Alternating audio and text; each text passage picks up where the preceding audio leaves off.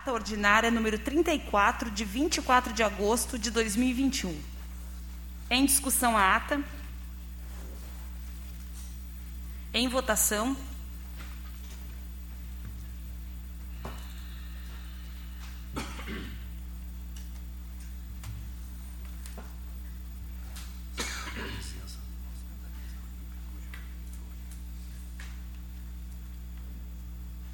Fernando Luz.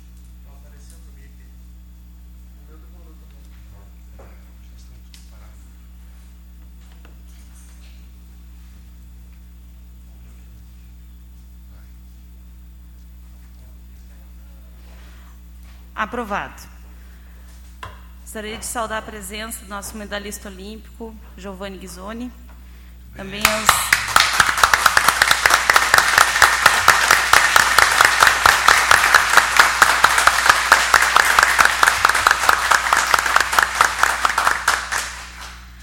aos servidores e representantes do CISM.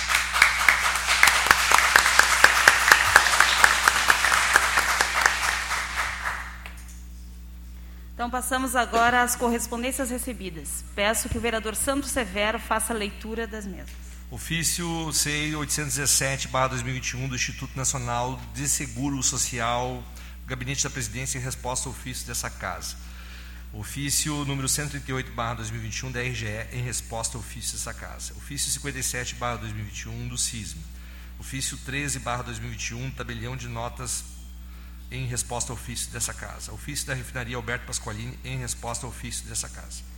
Ofício número 38290 do Tribunal de Justiça do Estado em resposta ao ofício dessa casa.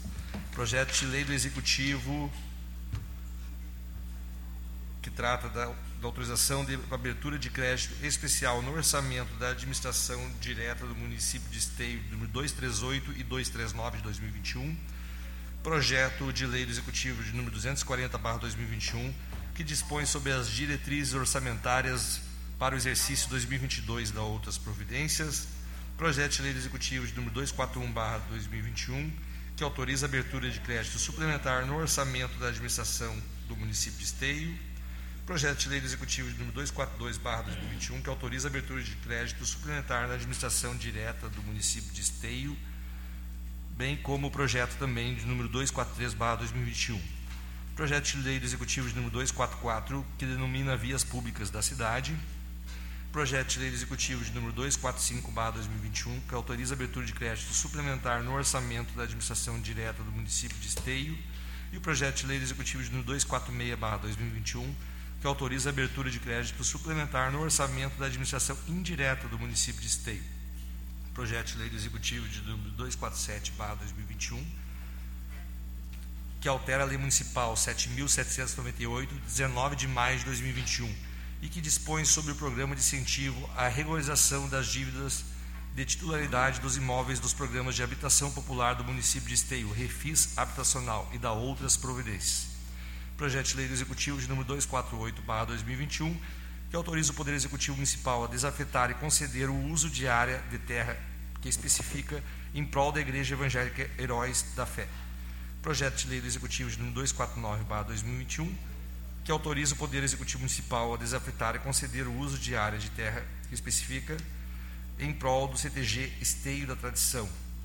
E o projeto de decreto legislativo de número 03/2021 de autoria do gabinete do vereador Santos Severo, que concede o título honorífico de cidadão esteense ao senhor Giovanni Ghisoni e da outras providências.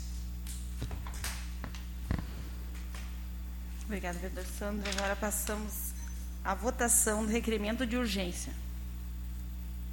Requerimento projeto de urgência de número 37, barra 2021.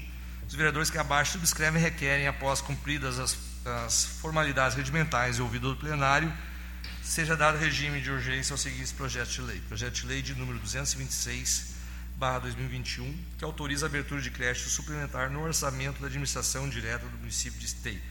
Projeto de lei do Executivo de número 228, que autoriza a abertura de crédito especial no orçamento da administração direta do município de Esteio.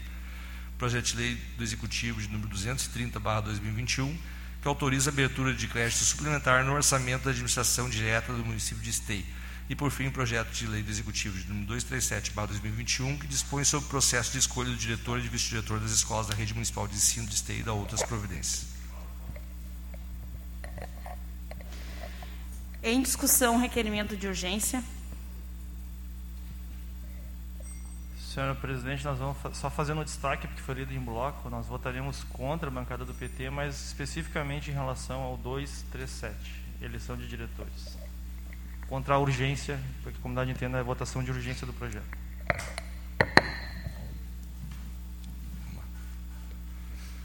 Então, ressaltar o destaque do projeto, Juliano. Coloco em votação, então, em discussão, requerimento de urgência em votação, destacando destacando o voto contrário da bancada do PT à urgência do projeto, a urgência do projeto 237.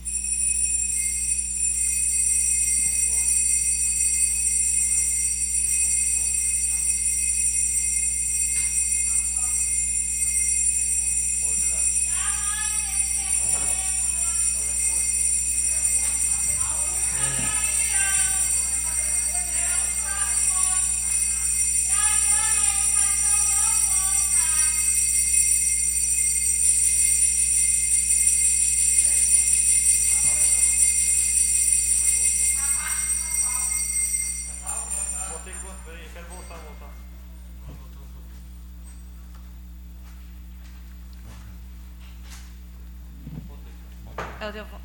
Está votado. É o teu voto? Então, aprovado o requerimento com o voto contrário da bancada do PT. Passamos agora aos pedidos de providência. Pedido de providência de autoria do gabinete do vereador Gilmar Rinaldi pela bancada do PT. Pedido de providência de número 287, 288, 289, 2090, 2092, 2093, 2094, 2095, 2096, 2097, 2098, 2099, 2100, 2101, 2102, 2103, 2104, 2105, 2106, 2107, 2108, 2109, 2110, 2111, 2112, 2113, 2114, 2115, 2116 de 2021. Em prestação, os pedidos de providência do vereador Gilmar Rinaldi. Próximo vereador. Pedido de providência de autoria do gabinete do vereador Léo Damer pela bancada do PT. Pedido de providência de número 21 17, 21 18, 21 19, 21 20, 21 21, 21 22, 21 23, 21 24 de 2021. Em prestação, os pedidos de providência do vereador Léo Damer. Próximo vereador. Pedido de providência de autoria do vereador Luciano Bastello pela bancada do MDB. Pedido de providência de números 2077, 2079, 2083, 2084, 2086, 2053, 2054, 2055, 2056, 2057, 2058, 2059, 2060, 2076 de 2021. Em prestação, os pedidos de providência do vereador Luciano Batistello.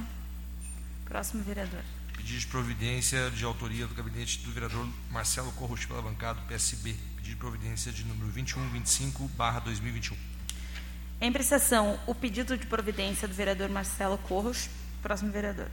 Pedido de providência de autoria do gabinete do vereador Santos Severo pela bancada do PSB. Pedido de providência de números 2065, 2066, 2067 e 2068 de 2021. Em prestação, os pedidos do vereador Sandro Severo. Próximo vereador. Pedido de providência de autoria do vereador Wellington Mascate pela bancada do PL. Pedido de providência de número 2078, 2085 de 2021. Em prestação, os pedidos de providência do vereador Wellington Mascate. Próximo vereador. Pedido de providência de autoria do gabinete do vereador Cristiano Coutinho pela bancada do MDB. Pedido de providência de número 2080, 2081 de 2021. Em prestação, os pedidos de providência do vereador Cristiano Coutinho. Próximo vereador. Pedido de providência de autoria do gabinete do vereador Deli Senza pela bancada progressista. Pedido de providência de número 2044, 2045, 2046, 2047, 2048, 2049, 2050, 2051, 2052, 2061, 2062, 2063, 2064 de 2021. Em apreciação, os pedidos de providência do vereador Derli Cienza. Próxima vereadora. Pedido de providência de autoria do gabinete da vereadora Fernanda Fernandes pela bancada progressista. Pedido de providência de número 20, 2082, 2069, 2070, 2071, 2073, 2074, 2075 de 2021. Em apreciação, os pedidos de providência da vereadora Fernanda Fernandes. Ora, não havendo mais pedido de providência, passamos à apresentação e votação das demais proposições, iniciando pelos, pelos pedidos de informação.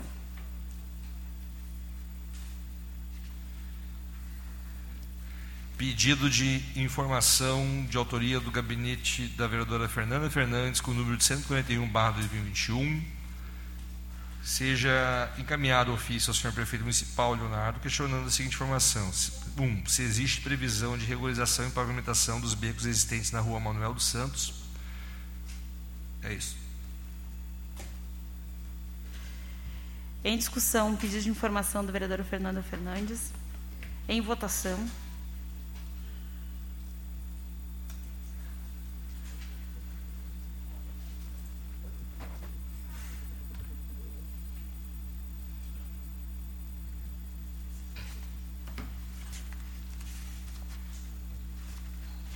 Aprovado. Próximo pedido de informação.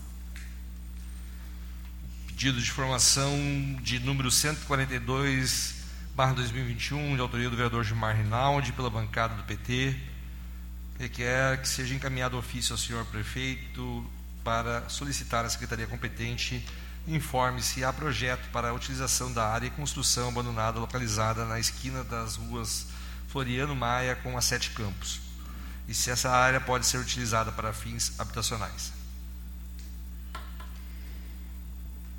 Em discussão, pedido de informação do vereador Gilmar Rinaldi. Veja a palavra? Não, não. Não? Em votação. Em discussão. Em votação.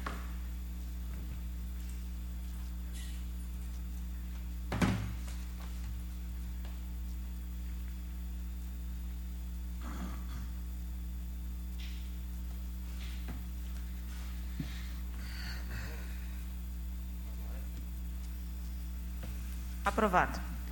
Próximo pedido de informação. Pedido de informação de número 142, ah, desculpa, 143, de autoria do gabinete do vereador Gilmar Rinaldi pela bancada do PT, que seja encaminhado ofício ao senhor prefeito para solicitar que a secretaria competente informe se há cronograma de fiscalização e vistoria dos passeios públicos quanto aos aspectos de acessibilidade, visto que apesar de acessibilidade e identificações de uso público e coletivo ser uma obrigação legal, os passeios públicos de nossa cidade ainda apresentam inúmeros problemas para pessoas com deficiências de mobilidade. Nas ruas paralelas e transversais à Avenida Presidente Vargas, onde se concentra grande parte do comércio e prestação de serviços da cidade, há inúmeras calçadas sem rampas de acesso, com pavimento irregular e outros obstáculos que obrigam, principalmente os cadeirantes, a utilizar o leito das ruas para se locomover disputando com os veículos. Não obstante, na maioria das vezes, não podem transitar no bordo da rua, junto ao meio-fio, pois há veículos estacionados. Em discussão, o pedido de informação do vereador Gilmar Rinaldi. Com a palavra, o vereador Gilmar.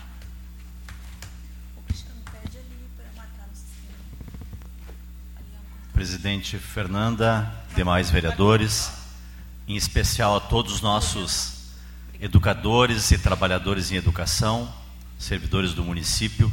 Muito me orgulha de viver nessa cidade, ter o trabalho e a prestação de serviço de todos vocês, para a nossa comunidade, em especial para os nossos alunos. E um dia de muita alegria também, de muito orgulho, termos a presença aqui do Giovanni Ghisoni, que nos alegra, nos orgulha a todos nós e acredito que a todos os brasileiros. Nossos parabéns né, de todo o legislativo e acredito que hoje tenha percorrido as cidades de todo o povo de Esteio. Queria fazer uso da palavra em relação à questão da acessibilidade, até porque nós estamos nesse mês de agosto, nesse período, na semana da pessoa com deficiência, tive um diálogo virtual com algumas pessoas que cobraram esse tema da acessibilidade. Né? Há, há um período, eh, em torno de 10 anos, nós iniciamos né, com as notificações das calçadas, em especial as rampas nas esquinas, eh, em relação ao transporte coletivo, com a reformulação da lei, exigindo né, que o transporte coletivo fosse acessível. E a gente sabe que sempre é preciso fazer mais né, para toda a sociedade, em especial para as pessoas que precisam transitar. E não são só as pessoas com necessidades especiais, são os nossos pais, são os nossos avós. Todas as pessoas precisam ter piso tátil, mas pelo menos uma calçada com nivelamento adequado para que as pessoas possam utilizá-la. E nós ainda vemos, né, muitos espaços públicos, é, como esse caso da, da Ferroviários é em frente à escola Bernardo. Então nós precisamos, né, que estes órgãos tenham um cronograma. Não, Fernando, que vão fazer tudo neste momento, neste ano, mas que a gente possa receber da secretaria um cronograma por quadrante, né, onde tem então o um planejamento em relação à acessibilidade destes locais. E assim como a gente, na verdade, ter uma mudança de cultura, né? onde a gente possa conviver com respeito, com a dignidade humana, com todas as pessoas, né? indistintamente. Isso é uma necessidade que a gente possa ter, então, um salto de qualidade na nossa cidade. E este é um momento de reflexão, inclusive em relação aos auxiliares de educação, aos auxiliares de inclusão, para que a gente possa ter continuidade, ter avanços, né? e não paralisarmos com aquilo que é fundamental para os seres humanos de todas as idades, né? e, e, e principalmente as pessoas especiais que a gente sabe que gostam tanto né, de ir à escola, de ir à escola regular, de ir à escola pública, né? e todas as pessoas precisam ter o direito de ir e vir. Muito obrigado. Com a palavra o vereador Marcelo Corros.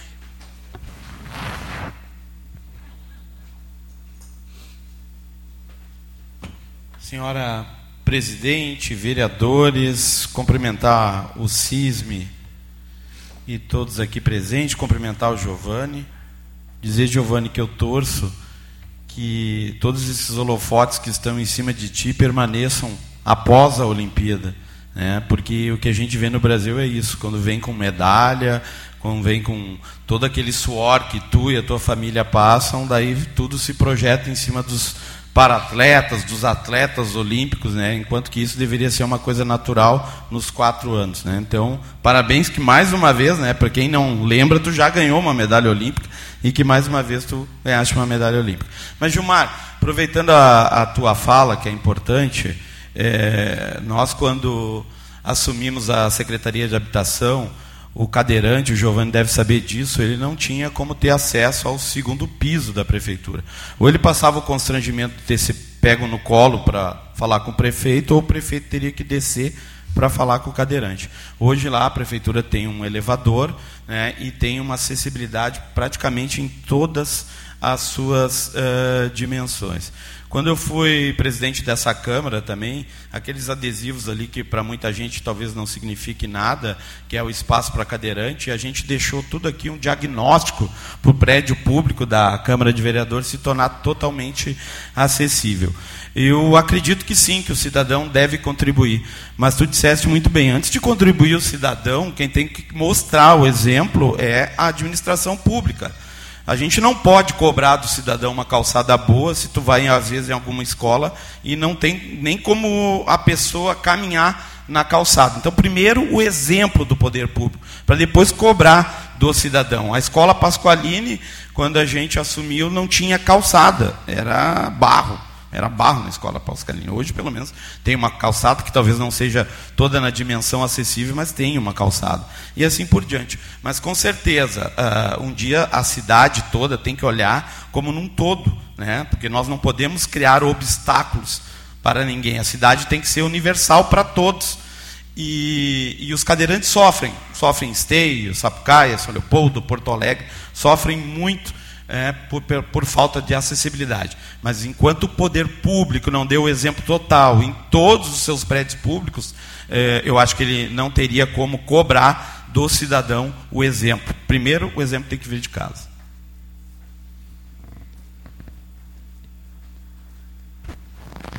Em votação, pedido de informação.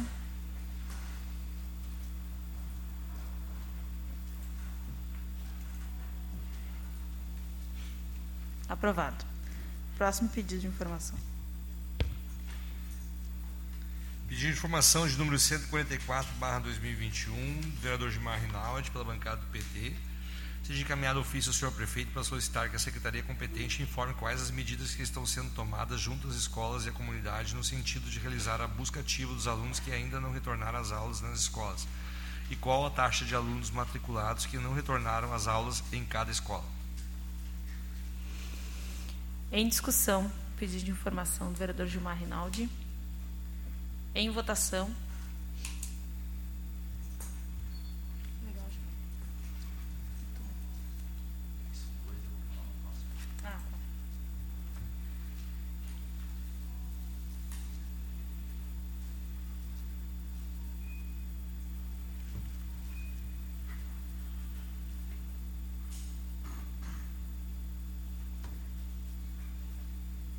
Aprovado. Próximo pedido. Pedido de informação de número 145, barra 2021, de autoria do vereador Gilmar Rinaldi, pela bancada do PT, seja encaminhado ofício ao senhor prefeito para solicitar que a Secretaria competente informe se foi realizado levantamento junto aos alunos da rede municipal para quantificar a porcentagem de alunos com acesso à internet em suas residências, bem como qual o tipo de conexão e se possui equipamento adequado para o acesso. Caso tenha ocorrido esse levantamento, solicito que seja disponibilizado a esta casa. Em discussão, o pedido de informação do vereador Gilmar. Com a palavra, o vereador Gilmar Rinaldi.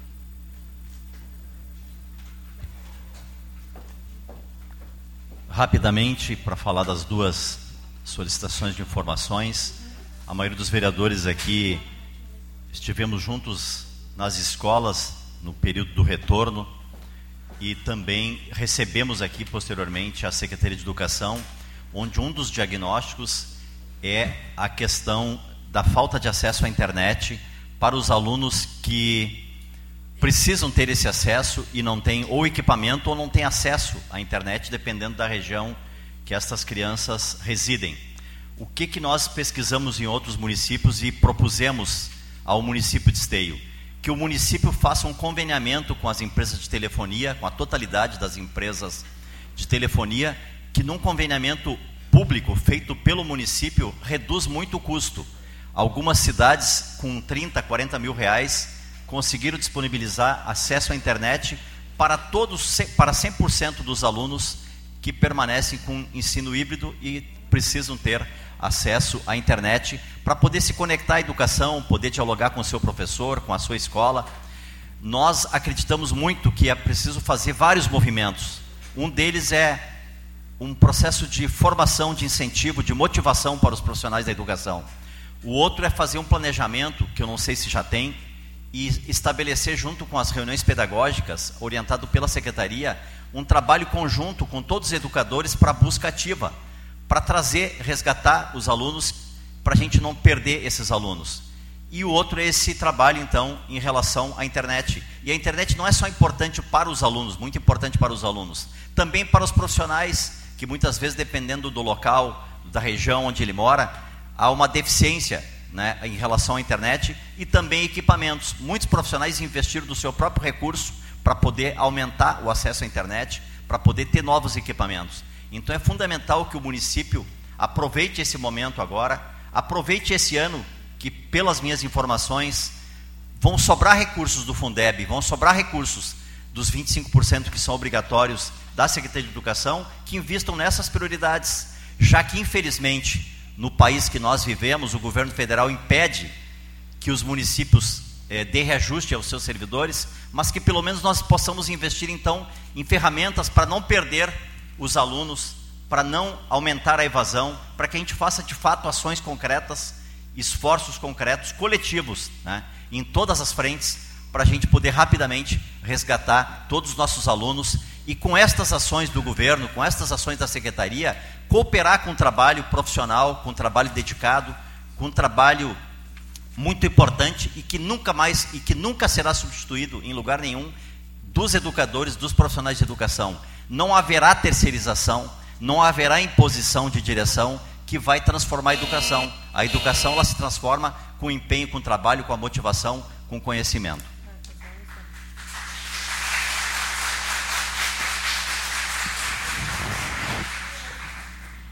Em votação.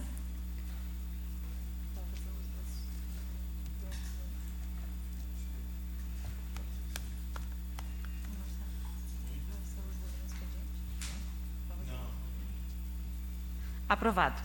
Próximo pedido de informação. Pedido de informação de número 146, barra 2021, de autoria do vereador Léo Damer, pela bancada do PT. Caminho ao Poder Executivo pedido de informação sobre a lista de pessoas que tiveram auxílio emergencial cancelado por parte do governo federal em nosso município.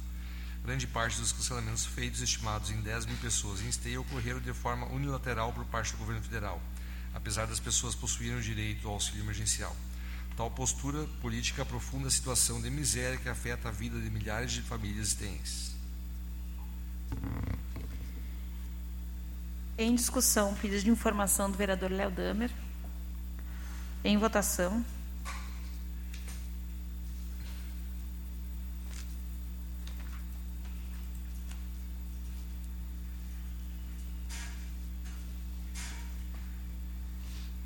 Aprovado. Próximo pedido. Pedido de informação de número 147, barra 2021, do vereador Léo Dama pela bancada do PT. Encaminha ao Poder Executivo pedido de que informe a lista de repasses feitos à Fundação Roberto Marinho em programas municipais da Prefeitura de Esteio. Em discussão, pedido de informação do vereador Léo Damer. Em votação.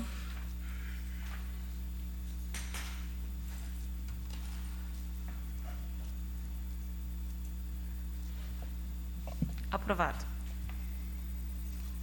Passamos agora aos requerimentos.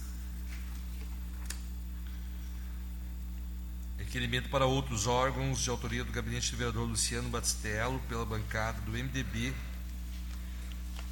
Seja encaminhado ofício à Transurb,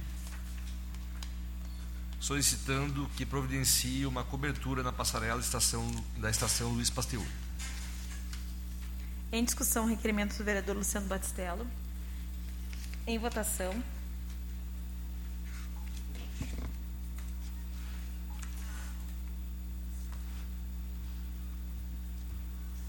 Aprovado. Próximo requerimento. Requerimento para outros órgãos de número 515, barra 2021, de autoria do vereador Luciano Bastello, pela bancada do MDB, seja encaminhado ofício à RGE para que faça a poda de galhos de árvores que estão atrapalhando a iluminação pública na rua Luiz Pasteur, em frente ao número 3627, bairro Tamandaré. Em discussão, requerimento de autoria do vereador Luciano Batistello. Em votação.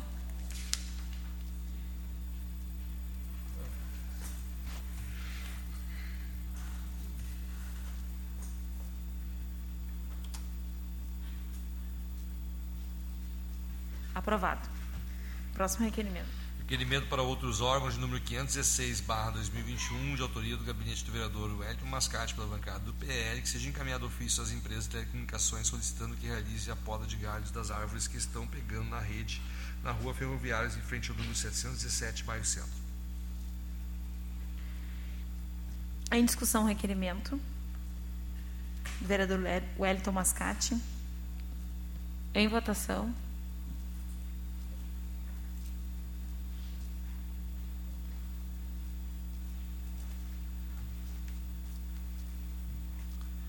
Aprovado. Próximo requerimento, vereador Sandro.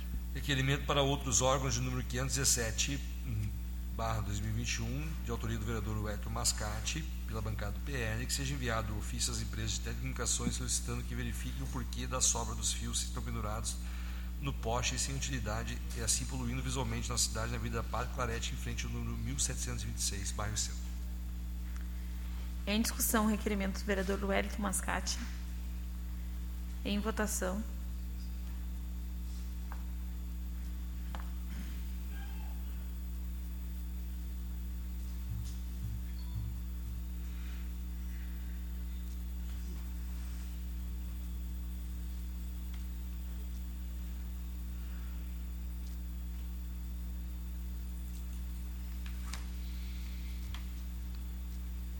Aprovado. Próximo requerimento. Requerimento para outros órgãos de número 518, barra 2021, de autoria do vereador Wellington Mascate, pela bancada do PL, seja encaminhado ofício à Corsã solicitando que realize o conserto da broca na via na Avenida Rio Branco, próximo ao canteiro central, esquina com a rua Cipetia Jaraju, no bairro Novo Esteio. Em discussão, requerimento do vereador Wellington Mascate. Em votação.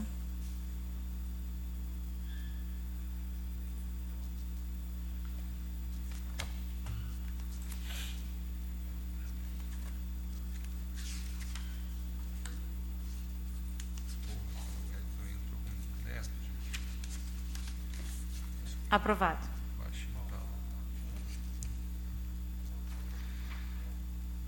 Requerimento para outros órgãos de número 519, barra 2021, de autoria do vereador Wellington Mascate, pela bancada do PL, seja encaminhado ofício à Corsã solicitando para que realize o conserto na broca na rua Maracanã, esquina com a Avenida Celina Chaves, CREF, número 886, bairro Novo Esteio. Em discussão, requerimento do vereador Wellington Mascate. Em votação.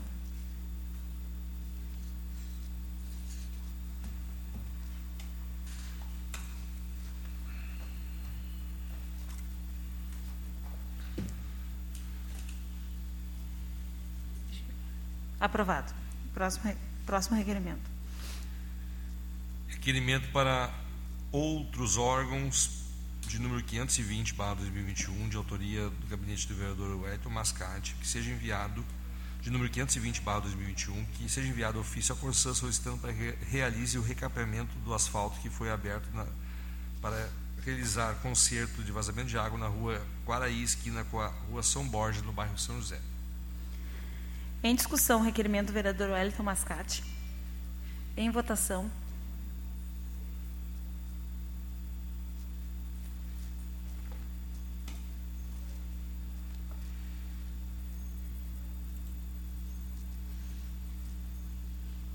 Aprovado.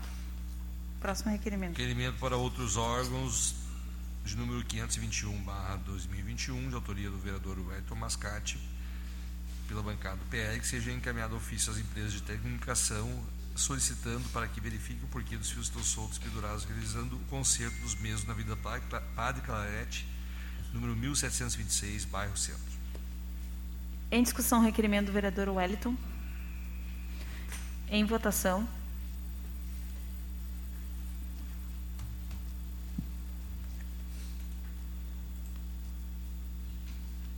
Aprovado. Próximo requerimento. Requerimento para outros órgãos de número 522, barra 2021, de autoria do vereador Wellington Mascate, pela bancada do PL, que seja enviado ofício às empresas de telecomunicação solicitando que realize a poda dos galhos de árvores que estão pegando na rede na rua Padre Felipe, em frente ao número 954. Em discussão, requerimento. Em votação.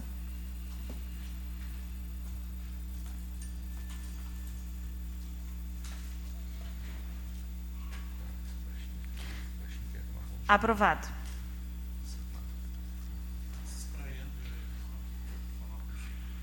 Requerimento para outros órgãos de número 523, barra 2021, de autoria do vereador Wellington Mascate, pela bancada do PL, que seja enviado ofício às empresas de telecomunicações solicitando que realize a poda dos galhos de árvores que estão pegando na rede da rua Padre Felipe, em frente ao número 1070, bairro Centro. Em discussão, requerimento. Vereador Wellington. Do vereador Wellington Mascate. Em votação.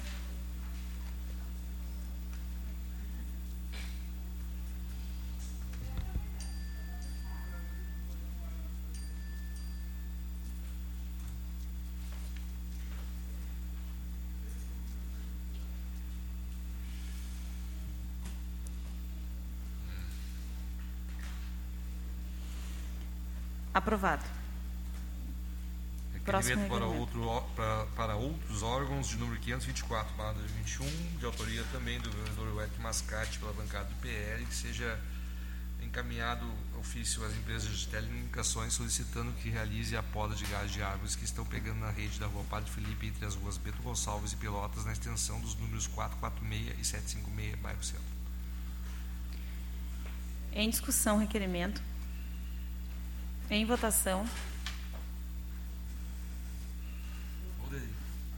aí.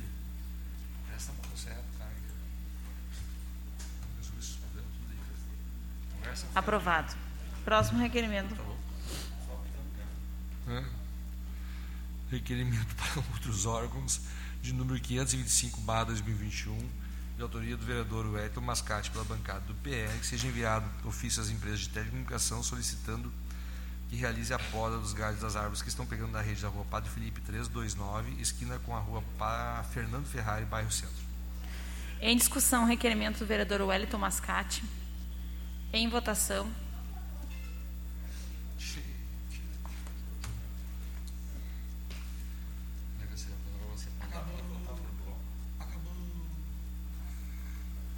Cristiano. depois tu com ele né? Aprovado. Próximo requerimento agora. Não usou Requerimento para outros órgãos de número 526 barra 2021 de autoria do da vereadora Fernanda Fernandes pela bancada do, da do, P- do PP. Regimento interno seja encaminhado ofício à RGE, unidade esteio, solicitando a poda de galhos de árvores que se encontra em passeio público na rua Tiradentes, número 291, bairro Três Portos. Em discussão, requerimento. Em votação.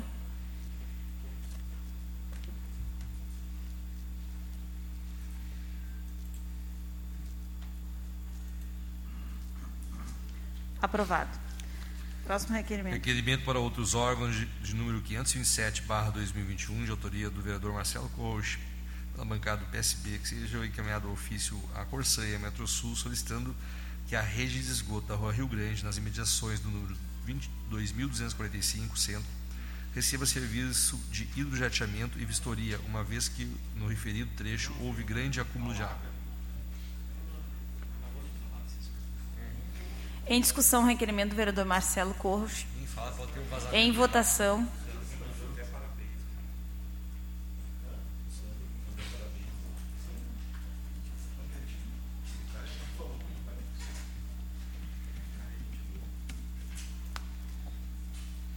Aprovado.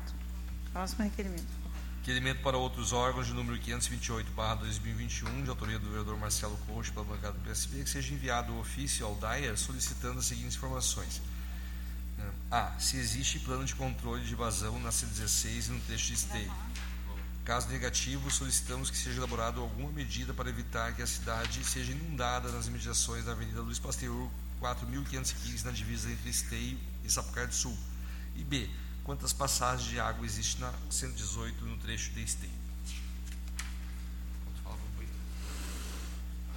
Em discussão, o requerimento do vereador Marcelo Corros.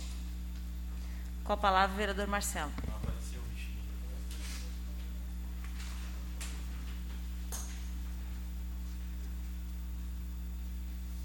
Senhora presidente, na realidade, enquanto aconteciam as obras da RS 118, a duplicação, eu enviei vários requerimentos ao DAIR justamente porque nós temos uma experiência boa e ruim com a, uma BR, que é a 448. Boa porque nos deu muito mais mobilidade para ir e vir da região metropolitana. Ruim porque, com certeza, desde que a 448 uh, foi completada, as consequências e os reflexos neg negativos da obra quanto às enchentes são notórios em esteio. Então, não há como negar. Então, na ocasião, dois anos atrás, já sabendo que no Brasil, assim, os caras constroem as estradas, depois eles vão ver quais são os problemas que eles têm que resolver. Eu fiz alguns requerimentos na, na ocasião ao DAIA justamente por isso. No trecho ali do, do X tropical, toda vez que chove, um pouco, nem é muito, aquele trecho alaga, porque toda aquela água está vindo já da RS 118 e vem uh, uh, com muita força e, e, com muito mais volume de água do que vinha antigamente. E eu tenho convicção que alguém lá vai achar um estudo hidrológico, ambiental, algo fenomenal que custou um milhão de reais, mas que não foi feito nada. Então, no Brasil é assim: as estradas acontecem, os estudos são feitos, a FEPAM vai lá e aprova, mas o reflexo, quem paga é o cidadão. E, e a RS 118 tem um outro porém também, que tem um trecho que eu não me recordo que é altura, vai ter o distrito industrial de Sapucaia, Fernando, e que vai mandar muita água, muita água, água que vai passar pela RS 118 e vai acabar em Esteio. Porque Esteio tem muita coisa positiva, mas geograficamente nós somos uma grande bacia de contenção. A gente recebe água de Canoas, de Cachoeirinha, de Gravataí, de Sapucaia, porque somos, estamos aqui abaixo na bacia, né, junto ao Rio dos Cintos. E me preocupa muito esse tipo de coisa. Eu já disse várias vezes que a luta contra as enchentes não teria que ser só de esteio, teria que ser um, uma, uma luta intermunicipal de vários municípios. Né? Disse e continuo dizendo e vou continuar lutando. Porque quem sofre com isso é a população de esteio que vê alagamentos acontecerem.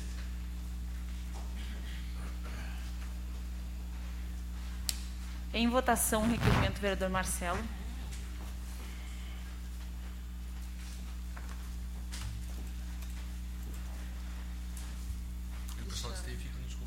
A tua moção vai sobrepor a do Hélio. Aprovado. Agora passamos às moções.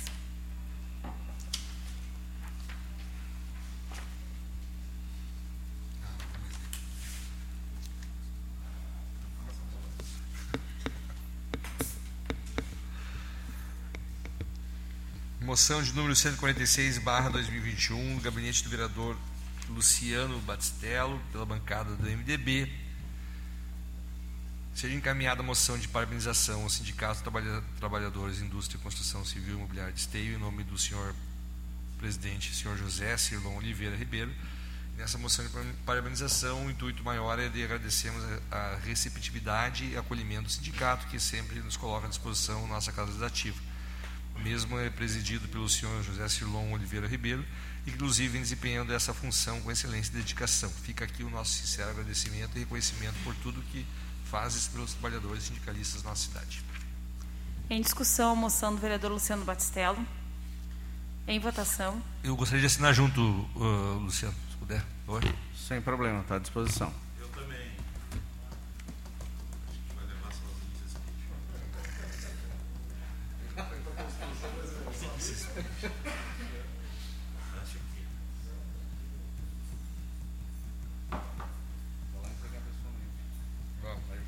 Pode, podem votar. Aprovado. Próxima moção.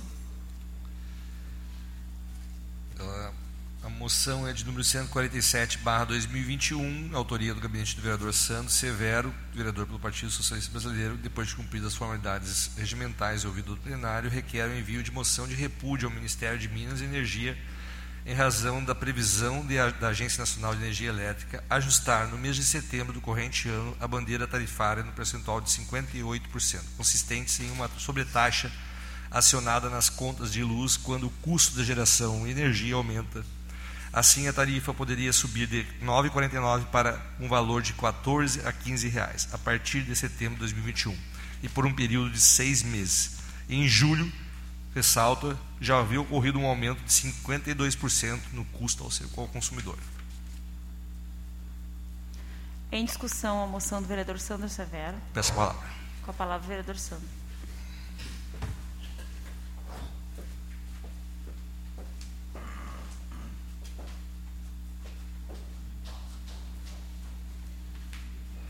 Senhora presidente, colegas vereadores, servidores aqui presentes, ao nosso medalhista que muito nos orgulha, Giovanni Ghisoni.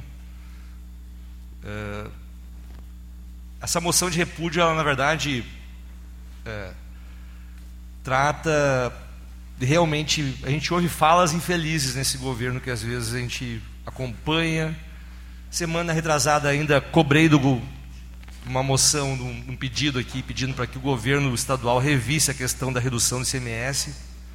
Mas semana mesmo a gente ouviu do nosso ministro Paulo Guedes, né, a questão de que sobre a questão do aumento da luz e ele disse que para ficar sentado chorando que não tem o que fazer. A gente, o Brasil é rico em muitas coisas, mas uma das coisas que o Brasil também é muito rico é em energia solar, energia sustentável, que é pouco aproveitado no Brasil hoje. A questão da sustentabilidade. É de preocupar. Estamos perto aí de setembro, outubro, a gente tem um blackout. E o Brasil depender da chuva para gerar energia e não chovendo, quem paga essa conta é o cidadão. Enquanto a gente deveria estar preocupado em inovar com ciência, com tecnologia, com pesquisa, a gente fica pautando os interpéries da natureza. Para ajudar, lá no mesmo ministério, aliado ao ANEL, tem gente querendo tarifar a energia solar, que, no meu entender, todo o conjunto habitacional, escolas, uh, deveriam ter energia solar. Hoje, a mesma conta que eu pagava lá em casa, 250 reais por mês, são quatro pessoas em casa, eu, minha esposa, mais meus dois filhos. Hoje eu pago quase 500 reais. Do ano passado para cá, isso que não chegou o verão, a conta dobrou assim como aumentou o arroz, o azeite, a gasolina, essa conta aqui vai estourar em algum lugar. E aí a gente fica assim num debate Estado, União, e quem paga a conta? Continua sendo o cidadão. Então acho que essa moção de repúdio aí, acho que em vez da gente dizer que não tem o que fazer, tem que ficar aguardando, sentar no chão e chorando, a gente deveria propor ideias, inovar e dar uma esperança para o povo brasileiro, porque o cenário que a gente vê adiante é de tragédia, é de colapso econômico no Brasil aqui, infelizmente. Com a palavra o vereador Marcelo Corros.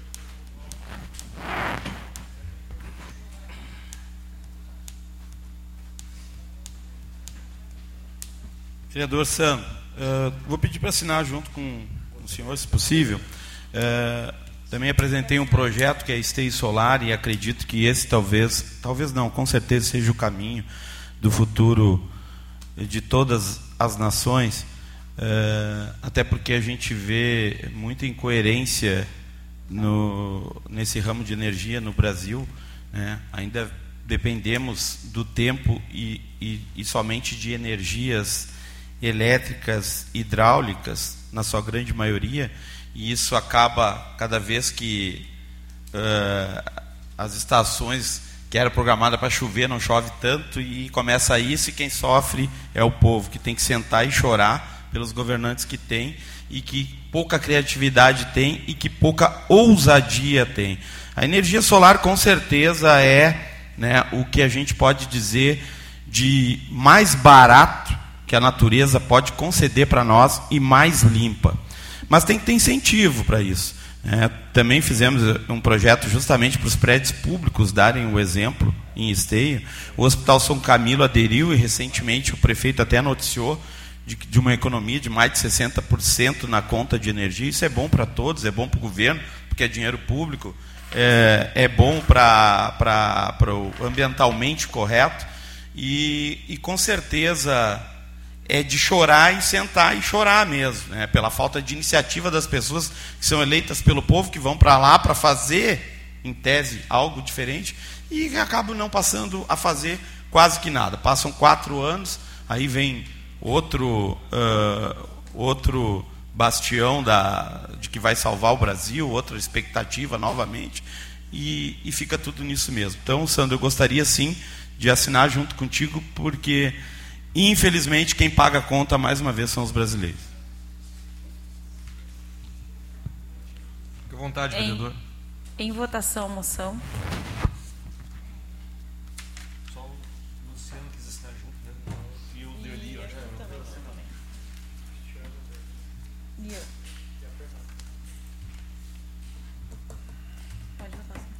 Aprovado. Próxima moção, ela conflita com o mesmo teor com a moção do vereador Cristiano Coutinho. Então, pergunto se os vereadores aceitam unificar a moção. Vereador Cristiano Coutinho e vereador Wellington Mascate. A moção é em homenagem de parabenização. Sem problema, senhora presidente. Deixo à disposição também dos vereadores. O Giovanni. Isso. Então, peço que o vereador Santos faça a leitura de alguma delas. Uh, vou ler a moção, então, propostas pelos vereadores Wellington Mascate e pelo vereador Cristiano Coutinho.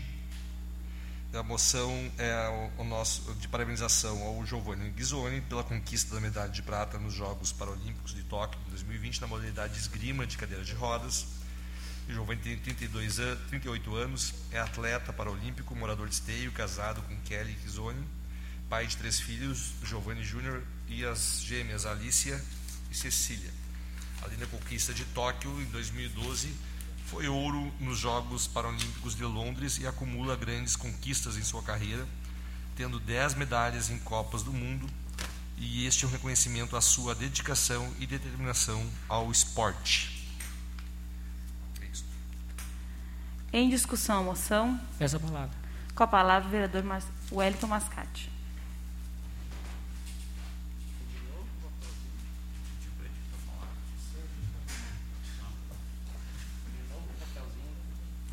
Peço licença para tirar a máscara. Boa tarde a todos. Quero cumprimentar a presidente desta casa, a vereadora Fernanda Fernandes, meus colegas vereadores, o CISME aqui presente, meu amigo Giovanni, toda a população e que nos assiste via web. Hoje eu estou aqui com muita alegria. É um orgulho esteio ter um medalhista olímpico. Em 2012, Giovanni, eu não estava aqui, para poder estar tá fazendo essa homenagem, porque tu foi medalhista de ouro. Mas Deus me oportunizou estar hoje aqui. No dia 16 de agosto, o Giovanni embarcou para Tóquio. Eu fui empossado no dia 17 de agosto. E desde este momento eu sabia que este momento chegaria. Porque eu confio muito e sei o quanto tu trabalha, tu luta para conseguir manter em alto rendimento. Começou em 2008 e é difícil um atleta se manter de 4 em 4 anos com rendimento top. Giovanni, tu é um campeão. Não só como atleta paralímpico, tu é um campeão de vida. Tua história de vida ela é ela é bonita e para muitos seria um desastre. Mas tu na tua força, na tua garra, tu conseguiu mostrar que tu é um, uma pessoa diferenciada e merecedora de todos os as honrarias. Então eu quero parabenizar a tua mãe que está lá na tua casa, te esperando, a Kelly, que é sua esposa. Quero parabenizar teus filhos, o Giovanni, a Alicia e a Cecília. E quero parabenizar a ti, campeão. Que esteio é extremamente uh, privilegiado de ter um atleta como você.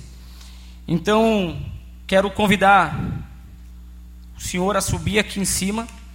Quero convidar meus colegas vereadores para a gente entregar uma placa e, uma, e um troféu como reconhecimento a esse atleta que tanto nos representa.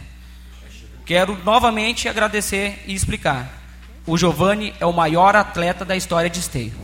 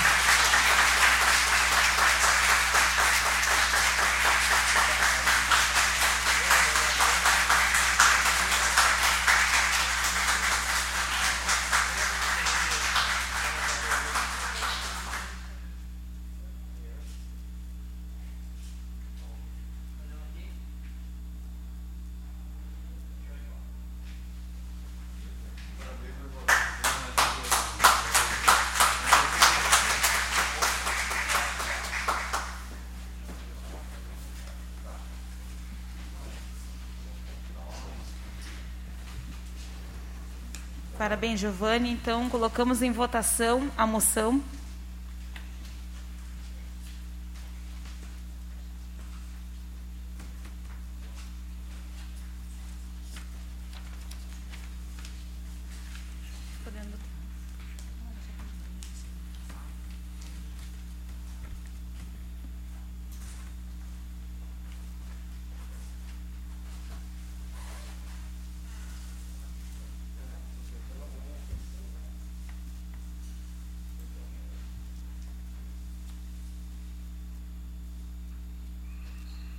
Aprovado. Próxima moção.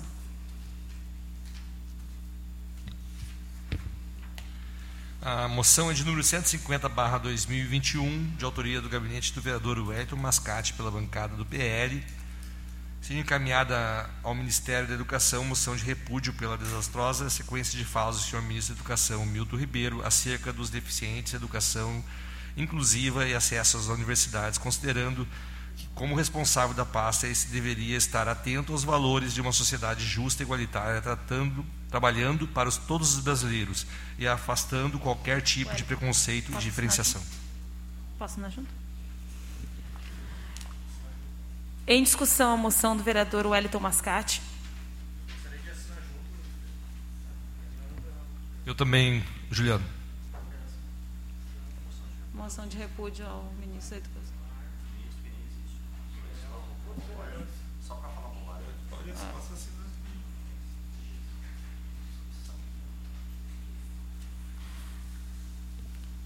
Em discussão, em votação.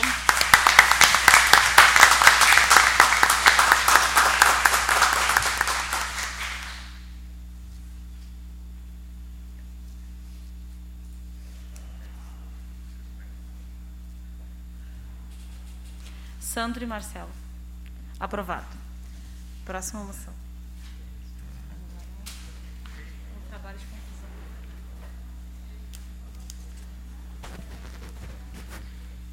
Moção de número 151, barra 2021, de autoria do vereador Léo Damer, pela bancada do PT, que encaminha a moção de repúdio ao presidente Jair Bolsonaro pela política equivocada junto ao Ministério da Educação que promove a exclusão do contexto escolar e elitismo no acesso aos, aos cursos universitários e intervenções autoritárias, ideológicas e políticas nas universidades federais, promovendo o desmonte nas políticas educacionais que promovem o desenvolvimento brasileiro, eh, o desenvolvimento na nação brasileira. Senhora Presidenta, a universidade, assim como todas as instituições do ensino, são fundamentais para a construção dos princípios de uma nação democrática.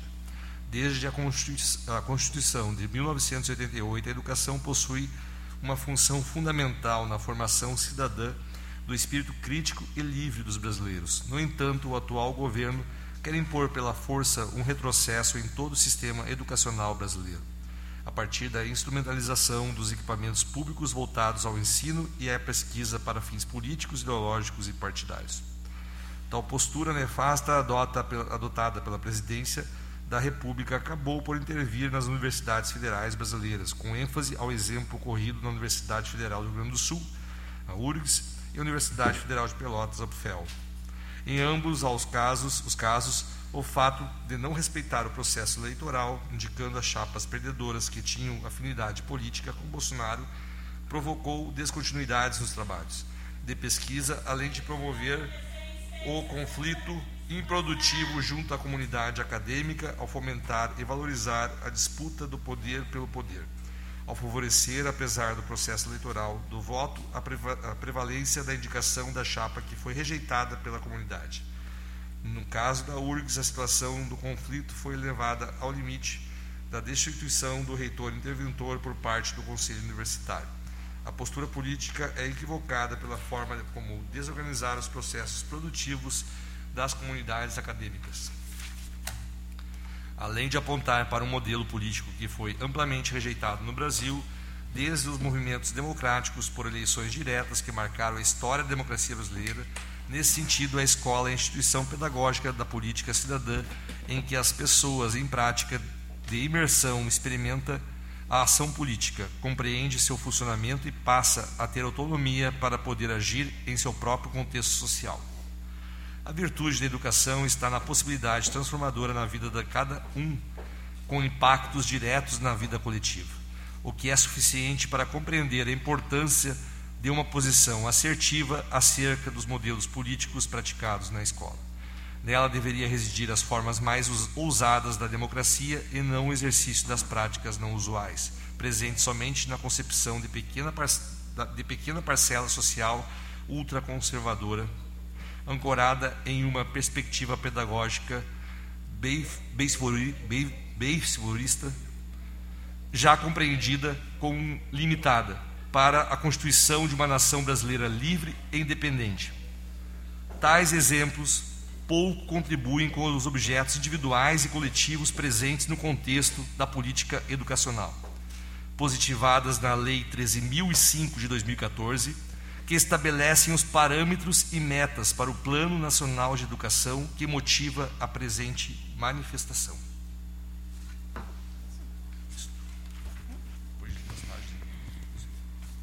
Em discussão, a moção de autoria do vereador Léo Damer. Com a palavra, o vereador Léo.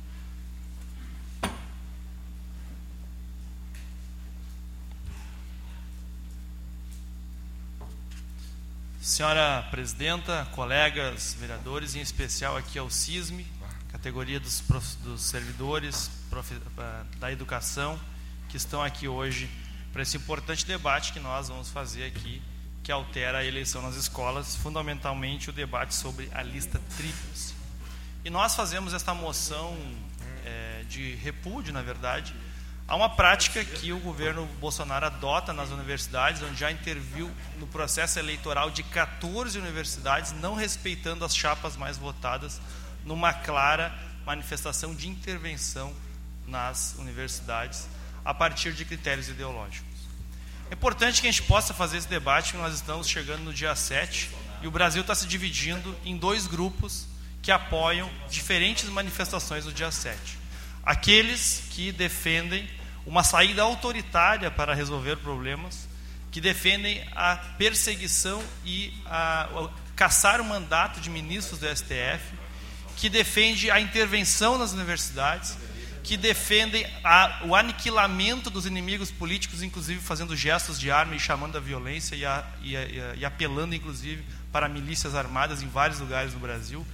Existe essa turma. E existe a turma que defende a democracia. Esses dois grupos vão estar na rua dia 7. E este debate não permeia só as ruas, permeia os projetos e, os, e as ações que nós deliberamos no dia a dia. Aqui em Esteio, este debate está colocado sim, quando não está sendo respeitada a democracia, depois de Esteio já ter 20 anos de experiência democrática, onde as eleições das escolas eram respeitadas. Mas o meu requerimento basicamente fala do caso da URGS aqui e o caso da UFPEL. Na URGS, a chapa escolhida foi a terceira colocada, ou seja, a que menos teve voto da comunidade escolar. Foi a chapa escolhida pelo governo Bolsonaro, que não representa a comunidade. E o caso específico da UFPEL, Universidade de Pelotas, onde Pedro Halal, aquele infectologista que coordenou a pesquisa do Covid, que esteve na CPI e que afirmou categoricamente que das 500 e tantas 500 e tantos mil óbitos que já tínhamos até aquele momento, hoje já estamos em 560 mil, é, 400 mil teriam sido evitadas com medidas de distanciamento social e aceleração da vacina e garantia do auxílio emergencial. Bastou um infectologista que dissesse o óbvio, a verdade, né, que o isolamento social e não o negacionismo que foi pregado por essa turma foi responsável sim por 400 mil mortes. Por quê? Porque na média do que morre no mundo, se nós aplicássemos essa média no Brasil, estaríamos em 150 mil, não 600, não quase 600 mil agora. Então, 400 mil mortes foi sim responsabilidade desse governo. Pedro Halal teve a coragem de dizer isso. A chapa dele ganhou na, na UFPEL. O que, que aconteceu? A chapa não pôde assumir.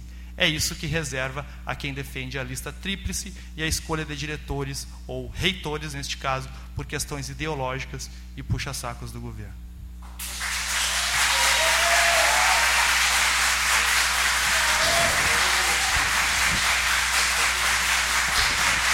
Em votação a moção.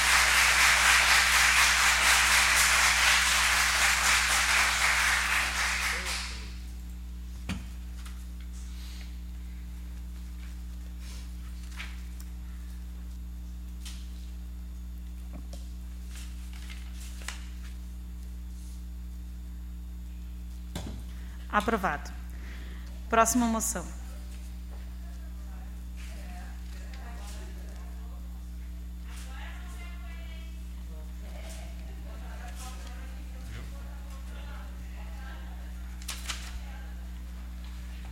Moção de número 152, de autoria do vereador Léo Damer, pela bancada do PT.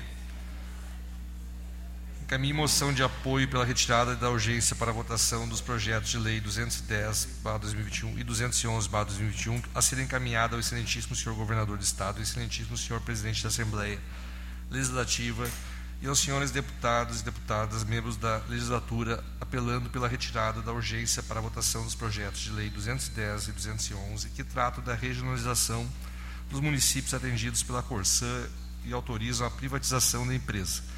Trata-se de matéria de enorme complexidade que afeta diretamente todos os municípios do Estado. Razão porque requer profundo conhecimento por parte das administrações municipais, câmaras de vereadores, deputados e comunidade. Ao mesmo tempo, vale ressaltar que o pedido da retirada da urgência atende à manifestação do Tribunal de Contas do Ministério Público e da Sociedade da Engenharia e de inúmeras outras entidades relacionadas ao tema, por elas alertando que um tema de tamanha complexidade do tema que não pode ser tratado de forma rápida e superficial, uma vez que pode acarretar prejuízos irreparáveis ao erário público e ao direito do saneamento do povo gaúcho.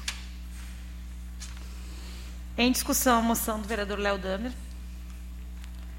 Em votação.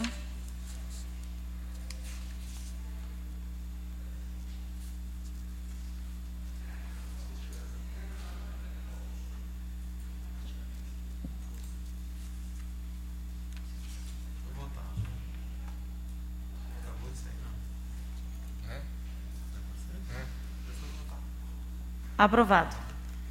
Próxima moção. Matéria, matéria requentada já. Moção de número 153, barra 2021, do gabinete do vereador Léo Damer, pela bancada do PT. Encaminhe moção de parabenização à Associação de Cultura Hip Hop de Esteio, a Casa de Cultura de Hip Hop de Esteio, pela contribuição na conquista do espaço para a instituição do Museu da Cultura Hip Hop no Rio Grande do Sul, que recebeu formalmente no sábado, dia 28, em Porto Alegre, as instalações do imóvel onde será sediado o respectivo museu. Em discussão, a moção do vereador Léo Damer. Em votação.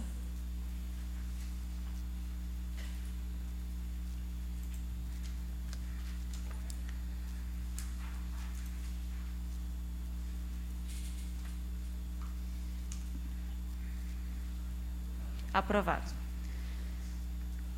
Próxima moção. Moção de número 155, barra 2021, de autoria do vereador Marcelo Coach, pela bancada do PSB, requer que seja enviada moção de parabenização aos membros do Clube Esportivo Vitória pela conquista da Copa da Amizade, realizada no dia 29 de agosto deste ano no noroeste do Rio Grande do Sul, em Ajuricaba. O clube com sede em Esteio viajou 400 quilômetros para vencer o Atlético Ijuí. Em discussão, a moção do vereador Marcelo Corros. Em votação.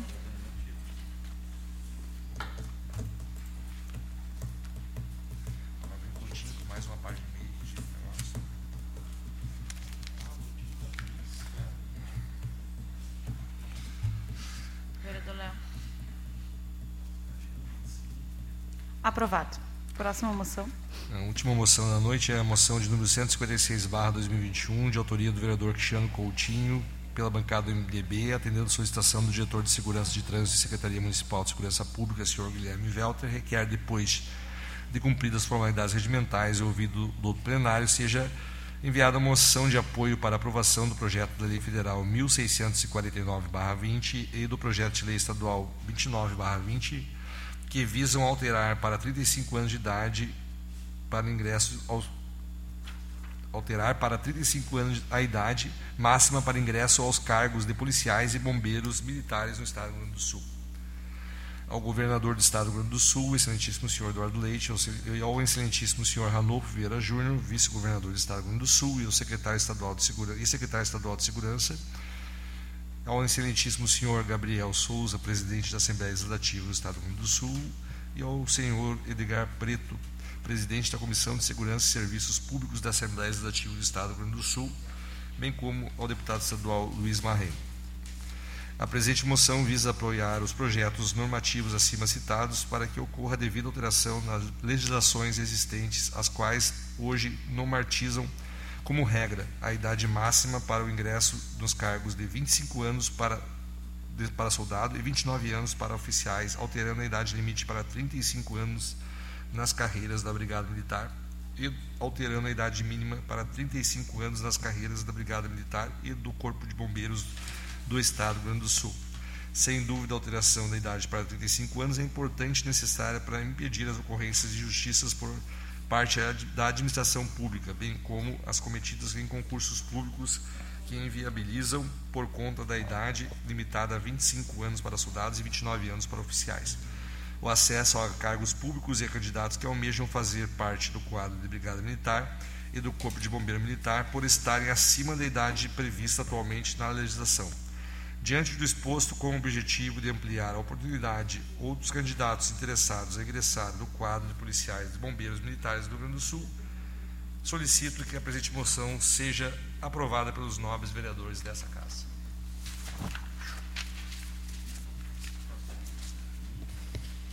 Em discussão, a moção do vereador Cristiano Coutinho. Em votação.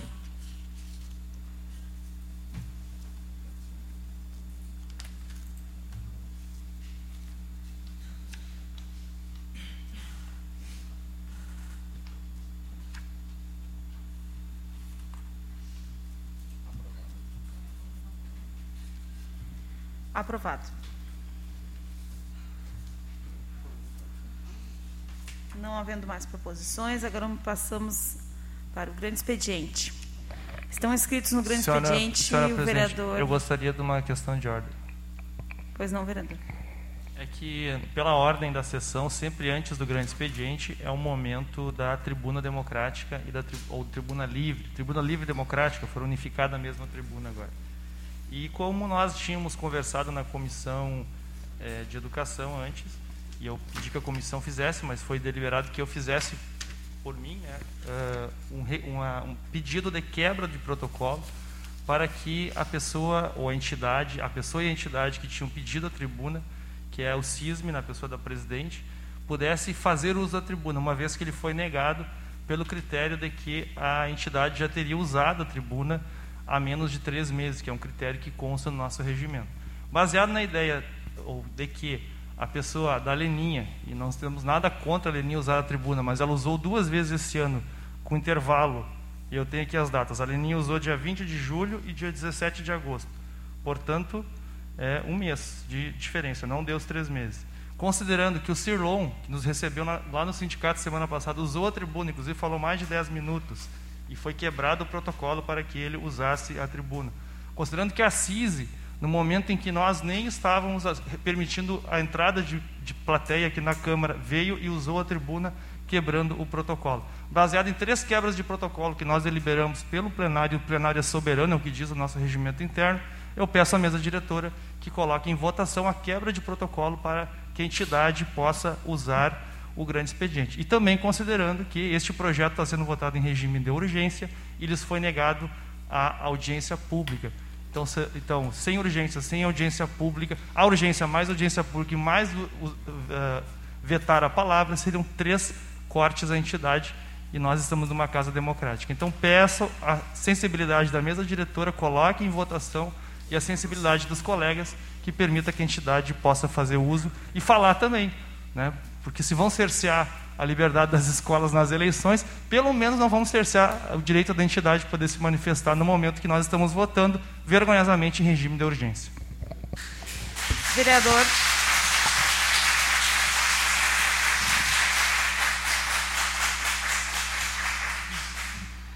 Vereador Léo, a sua provocação, então, né, acolhendo a, a, me- a mesa e falando em nome da mesa, e não discordando que essa casa é uma casa democrática, eh, ressalto que a Câmara recebeu esse, esse- essa provocação do CISME.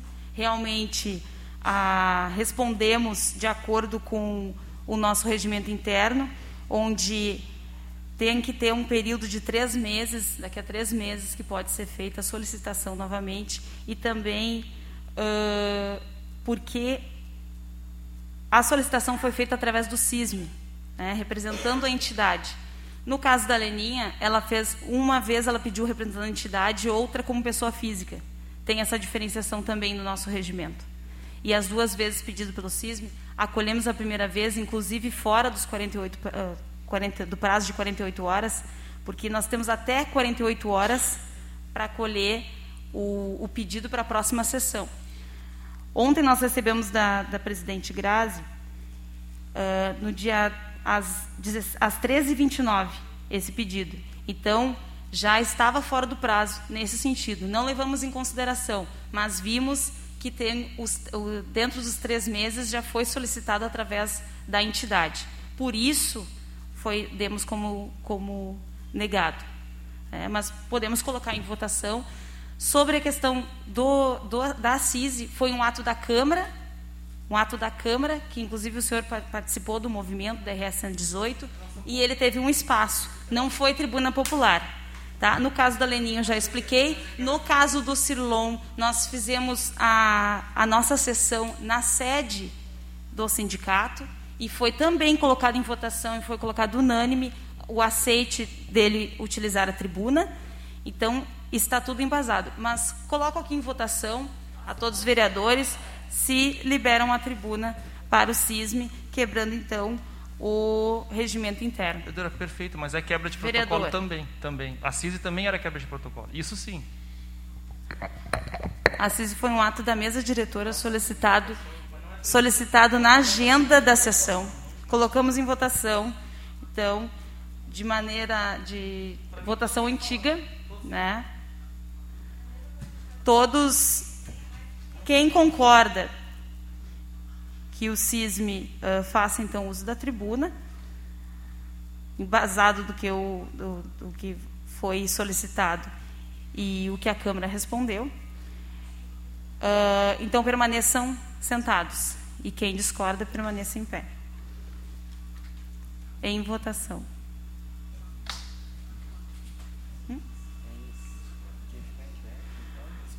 Discorda. Quem concorda de o cisma utilizar a tribuna, permaneça sentado. Quem discorda, fique em pé. Como a votação anterior, como a votação antiga. Porque nós não vamos votar pelo sistema. A votação é simbólica. É simbólica. Então, em votação.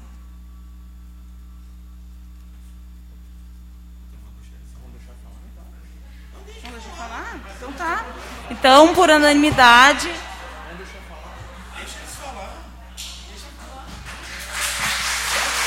Os vereadores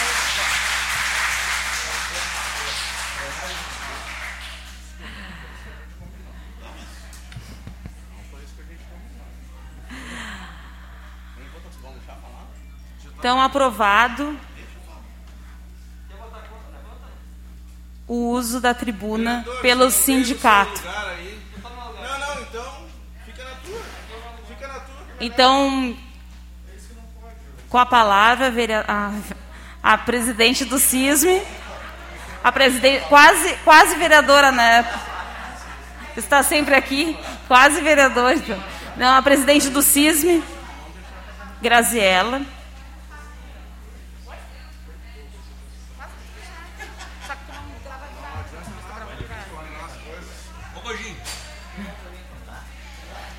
Olá, pessoal. Uma boa tarde, boa noite. Quero agradecer aos vereadores para agradecer aos vereadores por não ter silenciado essa entidade, de ter dado a possibilidade da gente poder fazer uso dessa fala, que é uma fala que ecoa o desejo, o sentimento dos trabalhadores e trabalhadoras da educação. Acho que é importante iniciar, né, agradecendo e cumprimentando, né, em nome da Fernanda Fernandes, eu cumprimento todos os demais vereadores. E, e dizer que, bom, né, da mesma forma que hoje a gente faz o uso deste espaço né, para poder falar, é, nós também contamos com o uso desse espaço das pessoas que aqui nos representam para poder fazer ecoar no os nossos anseios, os nossos desejos, as nossas angústias em relação a tudo que vem acontecendo com a educação de esteio. Infelizmente, hoje o tempo ele é curto, mas eu teria aqui inúmeras situações para citar de tantos desmontes, de tantas perdas que nós estamos vivendo no cotidiano dentro da escola. A começar pela retirada, né, de que hoje vai entrar em votação o projeto que extingue algumas profissões, algumas funções, como as colegas serventes que estiveram aqui falando, os próprios auxiliares, e nós sabemos, né, a própria Educar nos ensinou aí o que, que é a terceirização na cidade de Esteio. E eu queria começar fazendo a minha fala, e vou usar o tempo dedicado a falar sobre gestão democrática, porque a gestão democrática ela, ela percorre por tudo isso ela perpassa pelos auxiliares de educação, ela perpassa pelos serventes de escola, ela perpassa pelas famílias dos nossos estudantes, ela perpassa pelos nossos estudantes. E eu quero, com certeza, começar citando Paulo Freire, né? que no seu, na sua obra mais antiga e mais conhecida no mundo, né? ele diz o seguinte: oprimido, né? a pedagogia do oprimido falando sobre o medo da liberdade, um medo que não tem consciência quem o possui. No caso dos opressores, há até aqueles que se dizem a favor da liberdade, mas buscam qualquer justificativa para negá-la aos oprimidos. Seu temor é, na verdade, comprometer-se com seu estado atual. Então, começo dizendo isso, dizendo para todos e a todas né, que estão aqui nesse momento e aos nossos vereadores, que a construção de uma gestão participativa, democrática, dentro do ambiente escolar, ela é a premissa de um trabalho onde a gente verdadeiramente consegue efetuar com muito compromisso o que é qualidade na educação. Falar de qualidade da educação perpassa por uma gestão democrática, perpassa por um conselho escolar efetivo, perpassa por diálogo. É isso que nós defendemos: autonomia e diálogo. E eu lembro, quando eu fui estudante, lembro quando a gente fazia escolha do líder da turma. Um dos primeiros momentos que a escola nos ensina o que, que é ser democrático. Também lembro, na sequência, quando a gente teve que fazer a escolha dos nossos diretores da escola. Lembro da emoção que era nós defendermos os professores que a gente acreditava, aquele professor que a gente confiava, porque isso quando a gente fala de democracia, quando a gente fala de direito, quando a gente fala de poder de escolha, nós elegemos aqueles que a gente confia. E eu acredito que o mesmo aconteceu com cada um de vocês. Os eleitores de cada um de vocês votaram em vocês porque confiam na proposta de vocês. E é isso. A gestão democrática ela perpassa por esse processo de confiança. As pessoas hoje, dentro da escola, contam com isso um papel em que aqueles que estarão nos representando sejam um elo de confiança da nossa comunidade. E bom, eu acho que é importante também dizer, né, qual será hoje a lição que esta casa estará dando para a nossa comunidade escolar? Qual será a lição que nós daremos para as nossas crianças? A escola, ela ensina muito além do português e da matemática muito além das metas e dos números que o IDEB e sei lá o que estão esperando. A escola, ela ensina os nossos estudantes a ser, a ser ético, a ser democrático, a ser empático, a ser humano e a ser democrático. Se num processo de eleição ele descobre que o seu escolhido ou que o escolhido do prefeito não foi o mais votado, nós estamos ensinando o nosso aluno a ser, a servir, a servir, não a ser.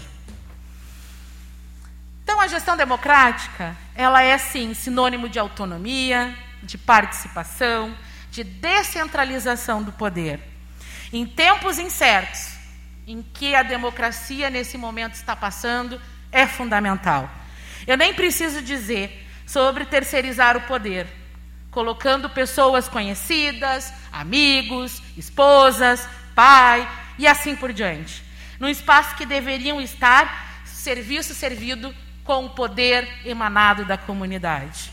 A gestão democrática, ela é um direito constitucional, um direito garantido em LDB, um direito garantido no Plano Municipal de Educação, um direito que está garantido na lei orgânica do município.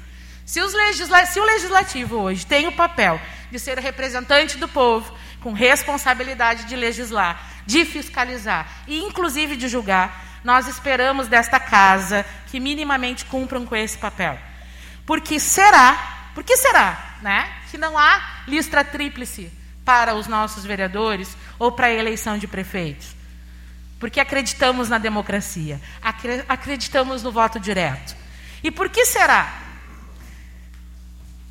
É preciso que nós sejamos, sim, unânimes na diversidade, é preciso que a gente possa, com muita sabedoria, lidar esse processo democrático.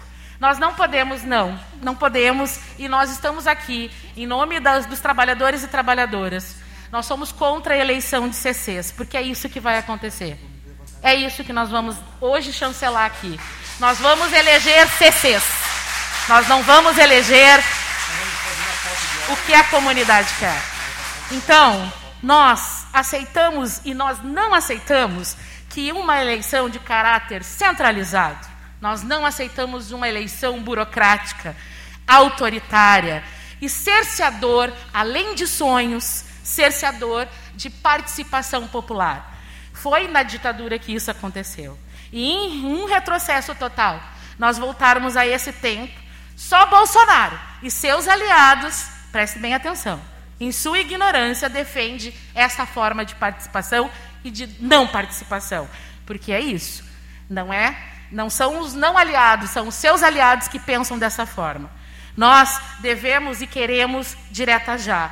O poder, ele emana do povo e é a ele que cabe a função da escolha dos seus diretores. A comunidade é quem manda na escola e é ela que deve eleger os seus. Obrigada.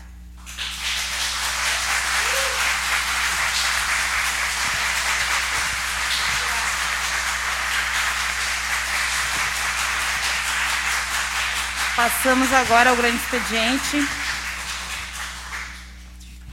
Inscritos.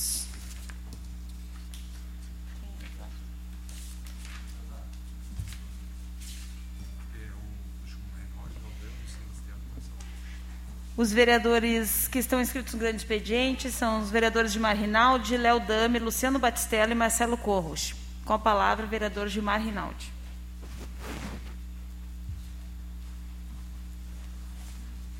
presidente, demais vereadores, público presente, público que assiste via web. Momento muito importante para a nossa reflexão, assim como outros tão importantes.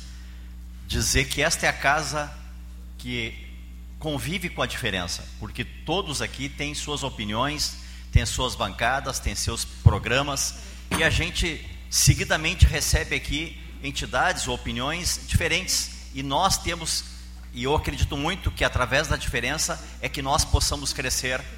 Eu entendo que é, este projeto de lei 237 é um projeto importante, é um projeto que vem para atualizar uma legislação. Mas não vai ter eleição agora no mês de setembro, então é desnecessário ter o regime de urgência e é necessário sim ter o diálogo com os que pensam diferentes.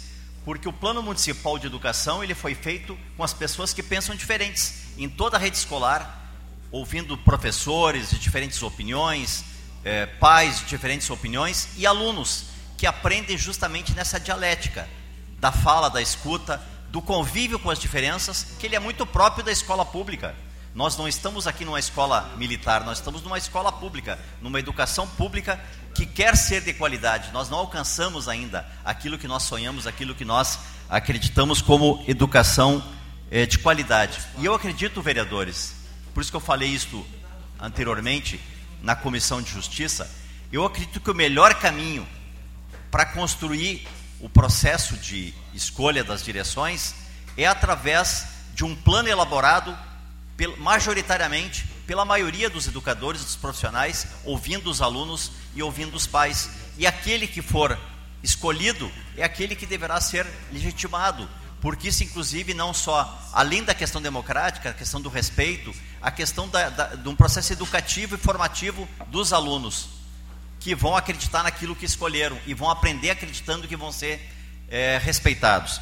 Eu não sei se a Eveline ainda está aqui, mas quando eu cheguei, está ali, quando eu cheguei aqui na, na Comissão de Educação, você estava falando, prestei muita atenção, concordo né, com o que você falou, uma fala muito profunda, muito verdadeira, e é bom a gente ouvir também outras pessoas né, da categoria com a propriedade, como você falou. E eu quero lhe responder: eu não viveria com o salário mínimo, porque eu gasto 300 de luz, 150 de água. Hoje, com metade do salário mínimo, a gente compra alimentação e ainda tem que comprar o gás, que agora custa 100 reais. Só quem acredita que um trabalhador seja do serviço privado ou público, vive com o salário mínimo, é o Paulo Guedes que diz que não sabia que tinha 50 milhões de invisíveis.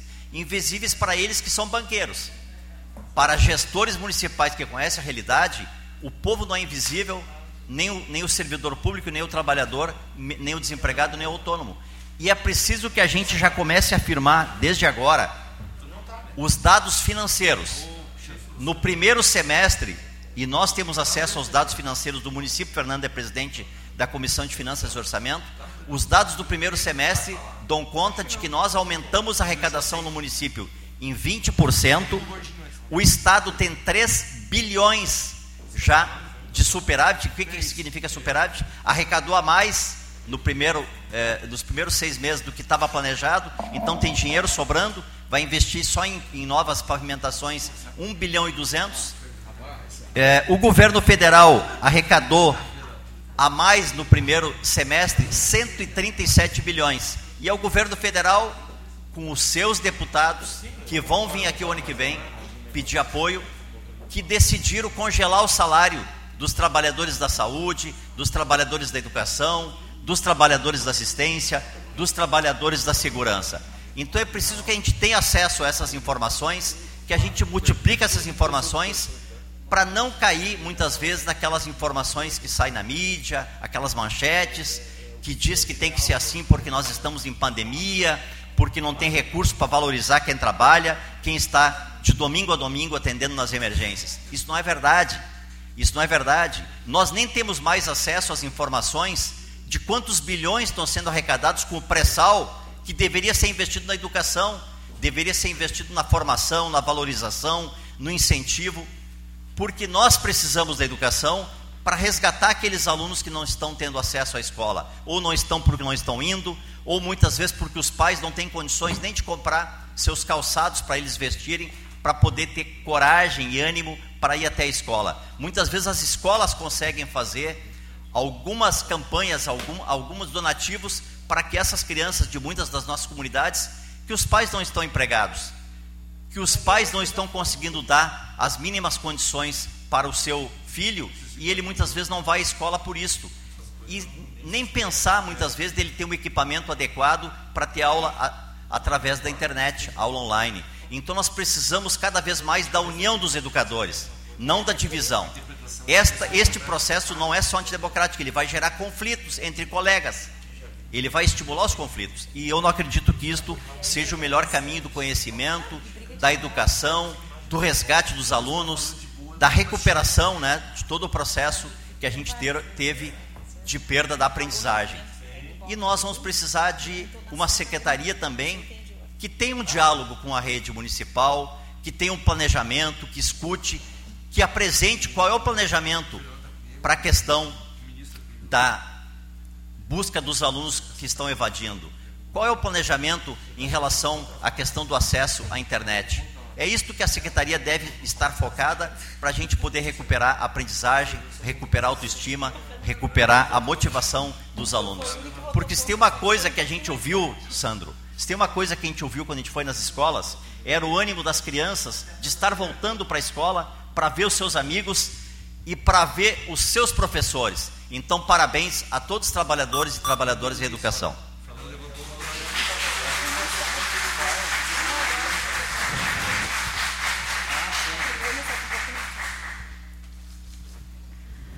Com a palavra, o vereador Léo Damer.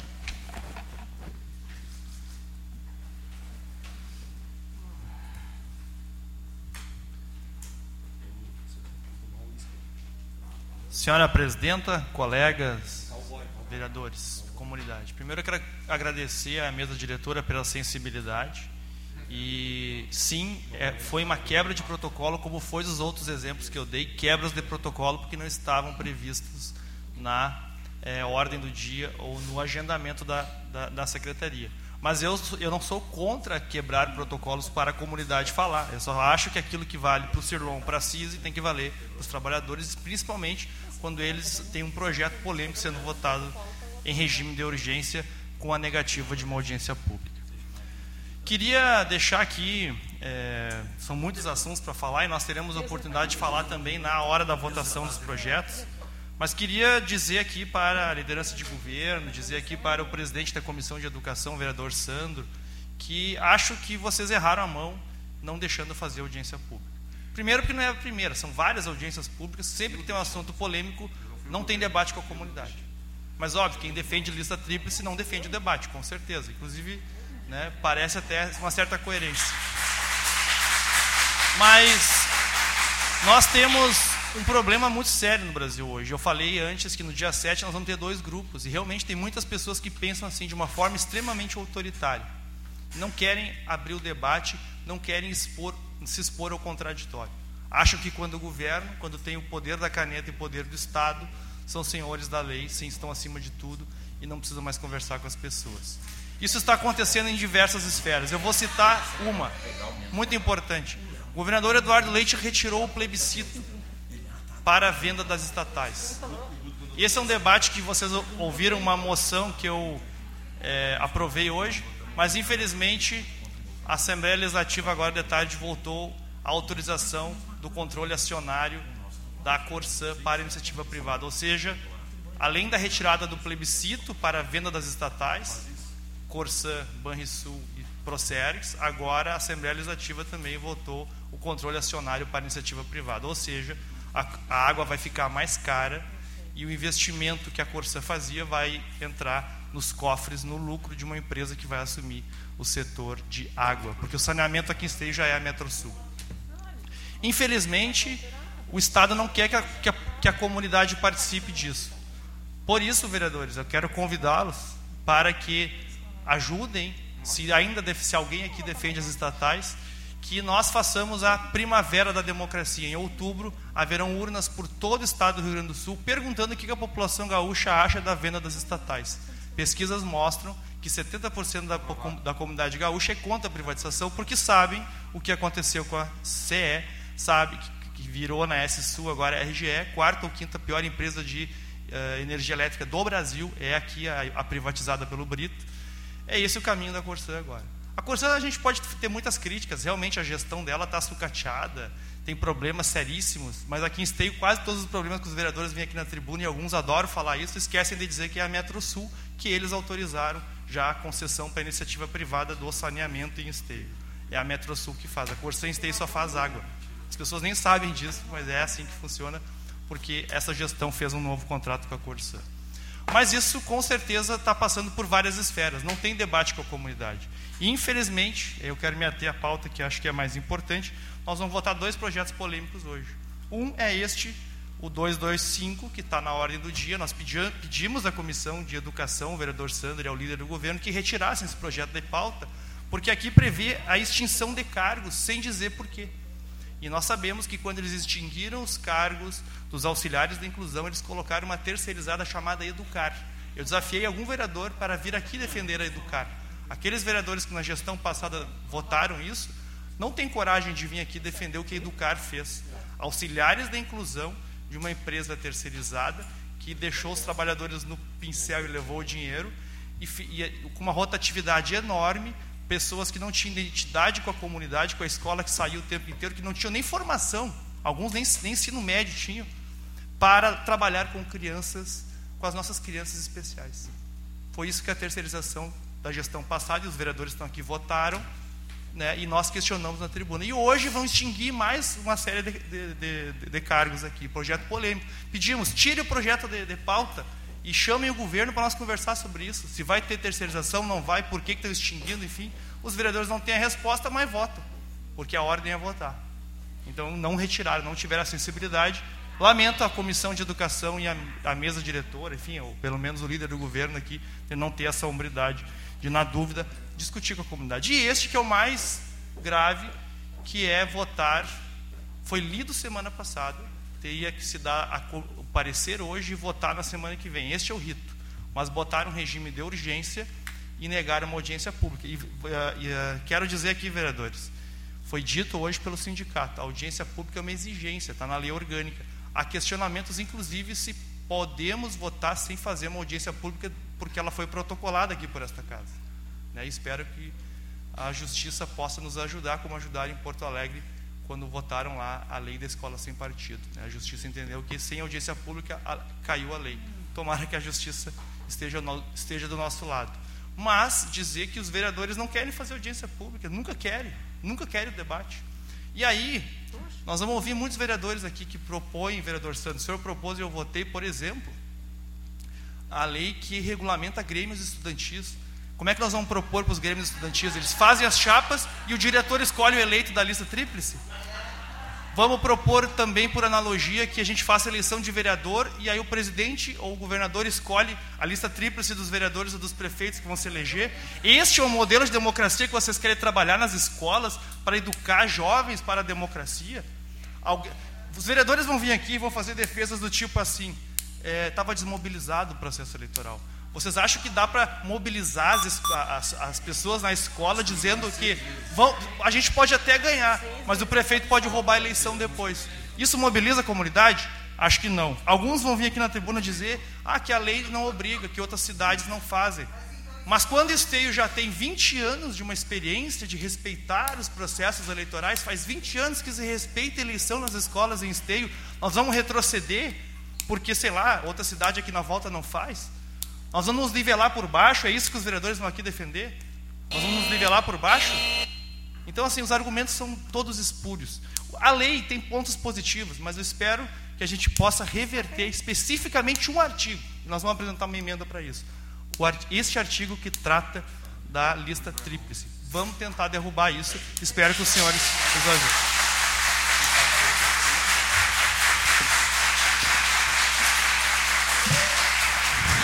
Vereador Luciano Bastelo. Só fala aqui Declino, presidente. Vereador Marcelo Corros. Declino. Então, passamos para a ordem do dia. Vereador Sandro Severo.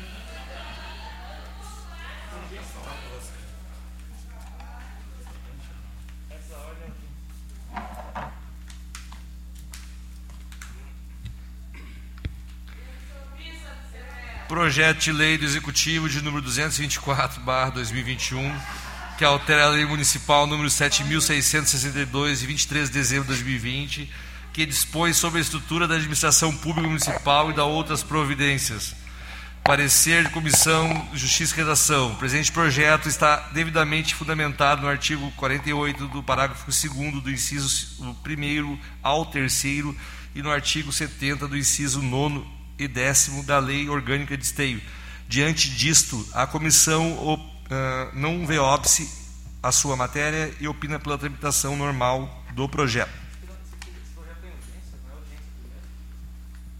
Não, depois uh, urgência se vota primeiro o requerimento, depois eles entram todos na ordem. O sistema puxou na, na, ordem da. Tem que votar. O próximo já é.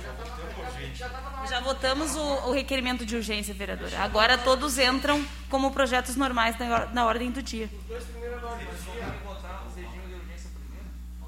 Por ordem. Já foi votado. Nós vamos votar no início. Não, no começo. Não, ele virou urgência, mas tem que votar as urgências na frente da ordem. Não, nunca teve essa ordem. Depois que entra, na, entra na, do requerimento, o requerimento é votado as urgências. E depois todos viram ordem do dia.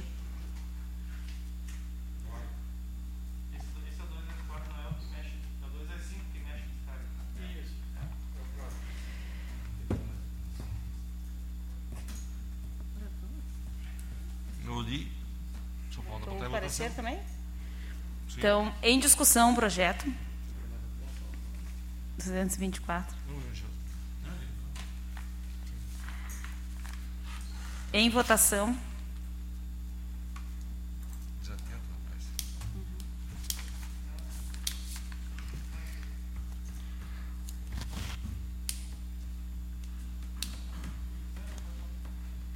Fernando.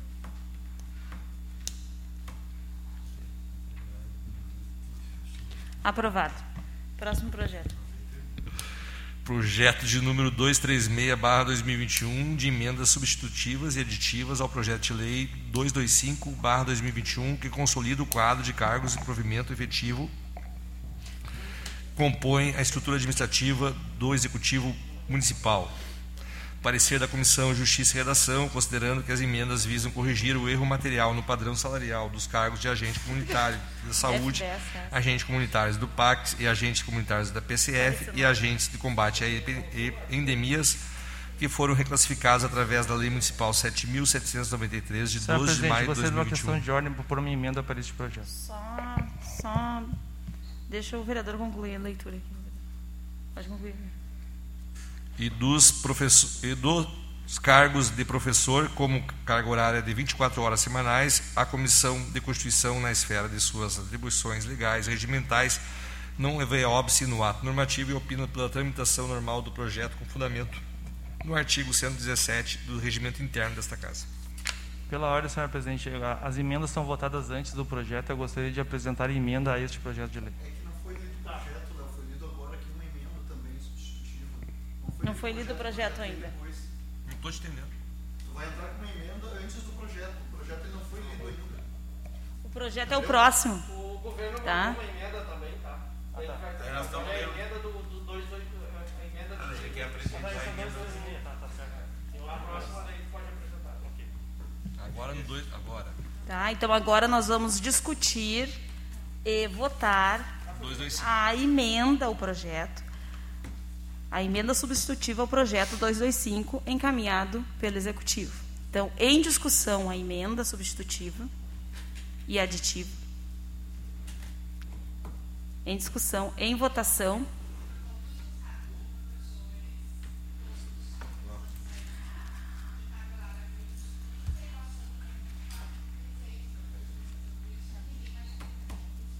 Vereador Gilmar, vereador Fernando Luz. Aprovado. Então, agora o vereador, a bancada do PT vai querer apresentar uma emenda? É isso, vereador? Então, passa a mesa diretora a sua emenda. Senhor presidente, passarei então para, para a mesa diretora uma emenda que, é, que propõe que o quadro de cargos de provimento efetivo em extinção que compõe a estrutura administrativa do Poder Executivo Municipal exclua-se as seguintes categorias funcionais: eh, servente de merendeira e servente escolar, conforme o debate trazido pela, pelo CISME sobre a extinção dessas duas categorias. Esta é a emenda e depois faço no devido momento o debate.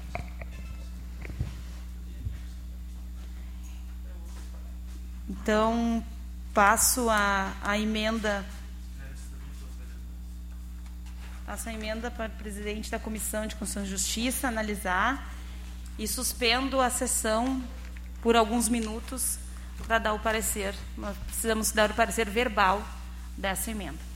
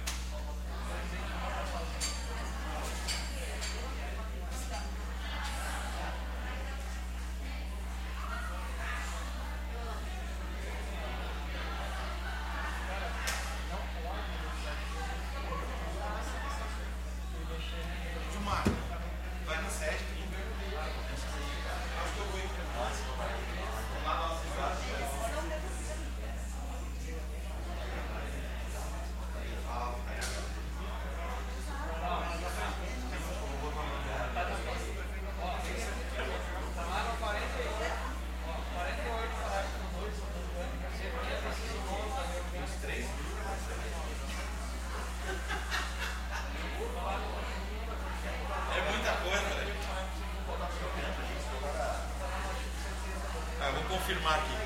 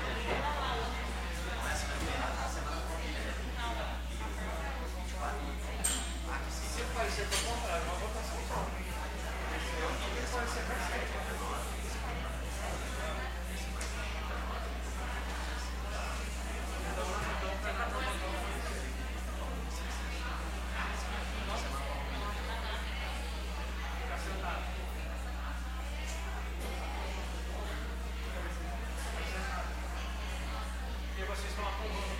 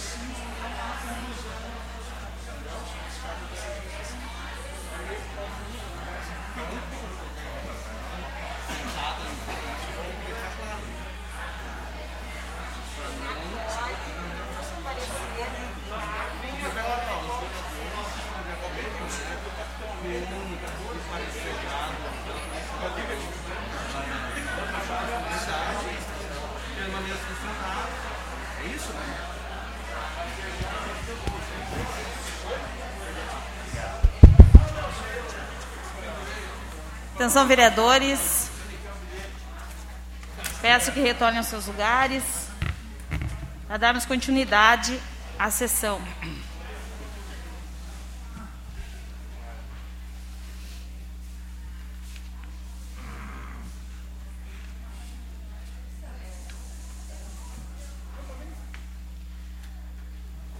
Então, peço ao vereador Sandro Severo que faça a leitura da emenda. E depois peço ao presidente da Comissão de Constituição, Justiça e Redação, Luciano Batistello, que o parecer verbal e os integrantes da comissão acompanham ou não o parecer. E depois disso, então, nós votaremos.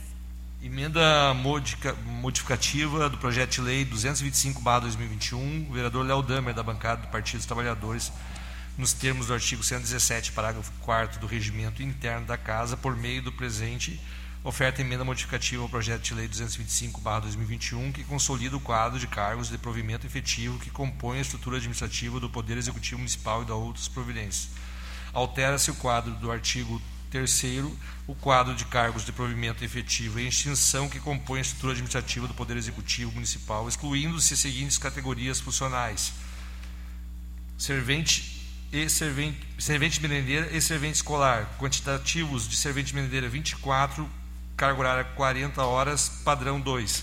Servente escolar 105, é quantitativo, carga horária 40 horas e padrão 1. São servidores fundamentais para o funcionamento das escolas.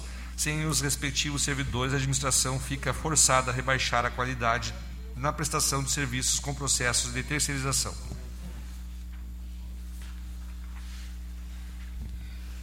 Então, agora peço o parecer verbal da Comissão de Constituição, Justiça e Redação.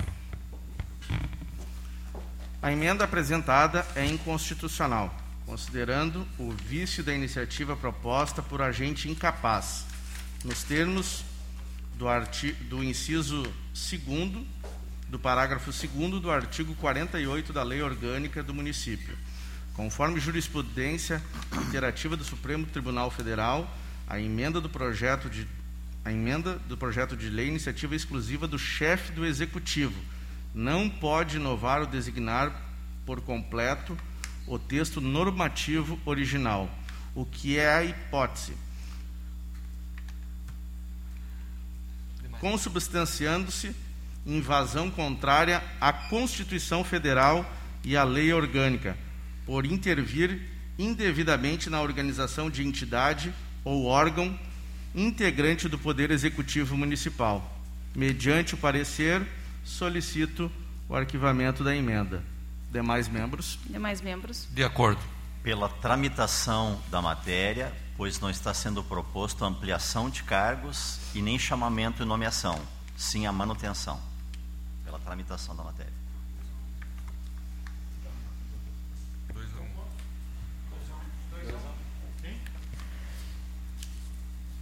Então, agora coloco então em votação a todos, coloco em votação o parecer da comissão. Coloco todos os, os todos os vereadores. Os que concordarem com o parecer da comissão permaneçam sentados, os que discordarem permaneçam em pé. Então, em discussão, em votação.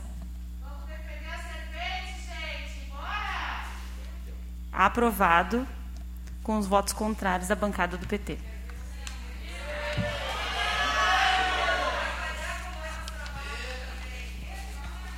Próximo projeto, vereador Silva. Projeto de lei do Executivo. de- Agora é o 225, né?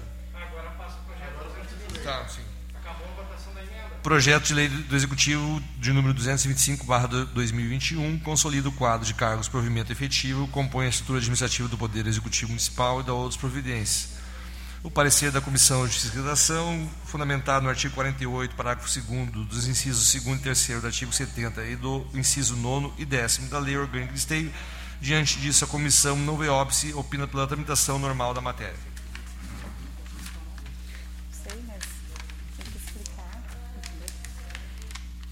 Em discussão, projeto de lei 225 de 2021. Com a palavra, o vereador Léo Damer.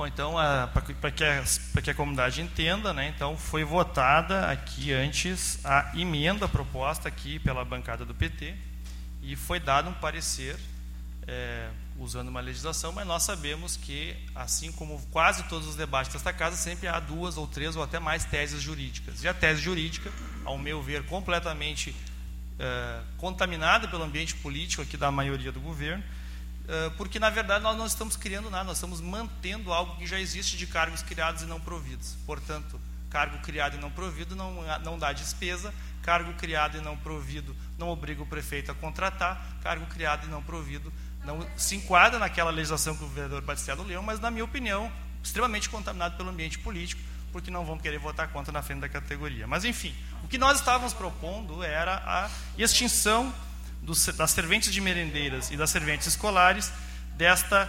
Uh, uh, a, a retirar a extinção destes cargos, 24 merendeiras e 105 serventes escolares. Por que fizemos isso? Por que fizemos isso?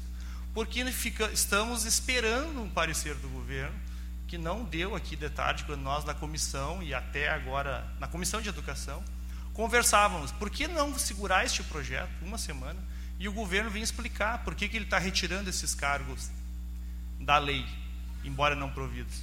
Porque foi isso que aconteceu com as auxiliares da inclusão ano passado. E nós vivemos isso. E eu desafio algum vereador de novo a vir aqui defender que a Educar foi bom para esteio.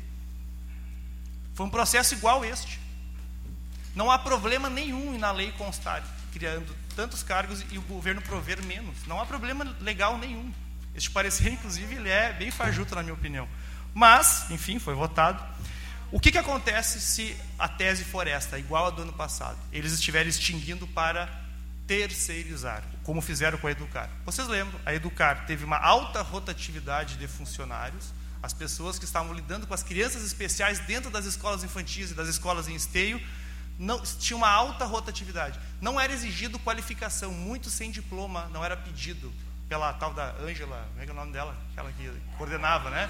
Que ela quebrou a Socipim, deu falência lá em Canoas, veio aqui, criou Educar e quebrou e fugiu. É, essas são as essa é a farra da terceirização. Então, alta rotatividade, baixos salários, é só comparar. Infelizmente, eu sou obrigado a dizer, nós temos serventes aqui na Câmara, as terceirizadas as do quadro. É, é, triste ver pessoas trabalhando no mesmo ambiente com salários diferentes. É isso que acontece. Baixos salários, alta rotatividade. A qualidade é menor, não exigiu nem os certificados das pessoas.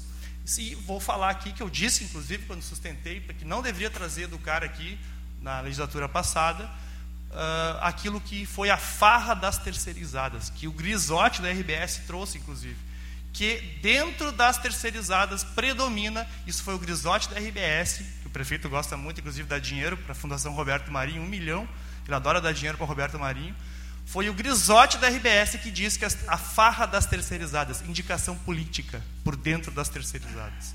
Infelizmente, o Grisotti foi lá e provou em loco, inclusive mostrando que havia muitas indicações de vereadores, do prefeito, enfim, de várias cidades, não estou acusando, mas dentro das terceirizadas acontece muito disso. Então, não queremos rotatividade, baixo salário, baixa qualidade, indicação política. A terceirização não é boa para esteio. O governo não teve, aqui, não teve a coragem de vir aqui dizer se vai terceirizar ou não. Mas quem diminui 20, 105 serventes escolares e 24 merendeiras, que são pessoas que lidam com as crianças das escolas e não tem coragem de vir explicar, e a base aliada não tem coragem de fazer um debate, nós temos que sim resistir. Infelizmente, é mais um projeto que passa e mais uma carta branca que se dá ao governo fazer processos que não qualificam a educação da cidade.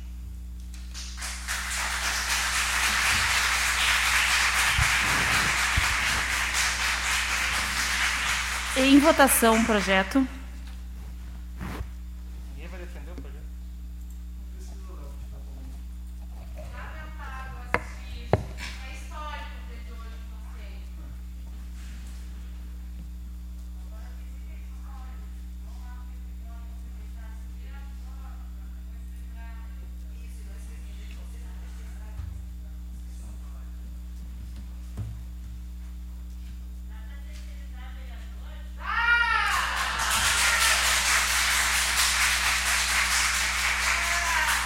Aprovada com voto contrário do vereador Léo e do vereador Gilmar.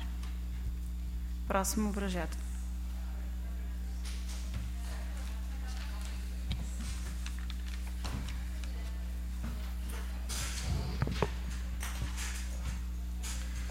Tem três projetos aqui do Executivo uh, que tratam da questão de orçamentária, uh, projeto de lei 226, o 228 e o 230. Se puder votar em bloco, os três são do mesmo objeto. A ah, presidente tem que perguntar. É? Três projetinhos aqui para não ficar. Então, coloco em votação para ser colocado em bloco os três projetos do mesmo assunto. Quais são os números dele? 226, 228, 230. Então, Não vou ler agora, daí se autorizar, agora posso ler. autorizado, então. Então, os projetos de lei do Executivo de número 226, 228 e 230 que tratam da autorização de abertura de crédito especial no orçamento da administração direta do município de Esteio, todos com parecer da Comissão de Finanças e Orçamento, que havendo recursos orçamentários e estando o projeto devidamente fundamentado na lei da regência, a comissão opina pela tramitação normal do projeto. Em discussão, os projetos. Em votação.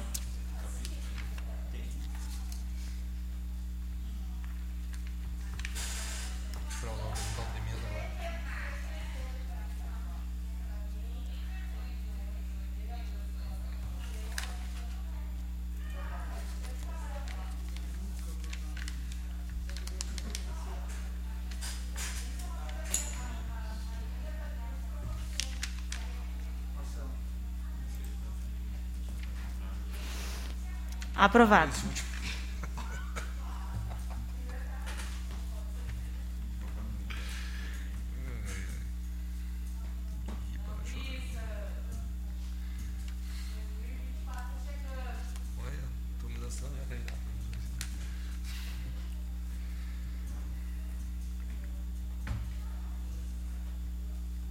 Presidente, está aprovado, presidente. Vamos próximo. Aprovado. Aprovado. Próximo. Projeto de Lei do Executivo de número 237/2021 que dispõe sobre o processo de escolha do diretor e vice-diretor das escolas da rede municipal do ensino Gostaria, de Esteio e ordem- da outras providências. O parecer da Comissão de Justiça e Redação. O presente projeto está devidamente fundamentado no artigo 48 do parágrafo 2 do inciso 3 do artigo 7 Senhora do inciso 9 e 10 e dos artigos Pela ordem, o vereador Santos já está lendo os pareceres e pela ordem as emendas vêm antes do projeto. Eu gostaria de apresentar emenda a este projeto.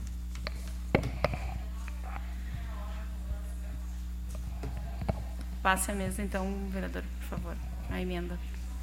Senhor presidente, apresento emenda então que altera o artigo 16, inciso 2 será eleita a chapa que obtiver o maior número de votos respeitando a posição da comunidade escolar e altera também o artigo 3 dizendo não havendo nomes suficientes para a composição de no mínimo duas chapas, poderá ser convocada nova eleição no prazo de seis meses, ou seja, garantindo a eleição e garantindo pelo menos duas chapas e o mais votado é o eleito.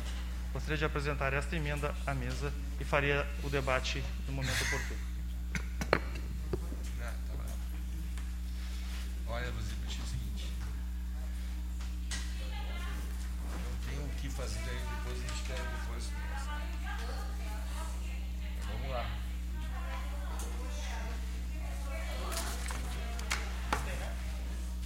Já leu o precisa ler de volta? Não, agora temos que suspender a sessão novamente para fazer o fazer o parecer. Não tem que ler antes? Não, depois de um. O vereador já explicou. Agora então vamos suspender a sessão para fazer o parecer da Comissão de Constituição, Justiça e Redação.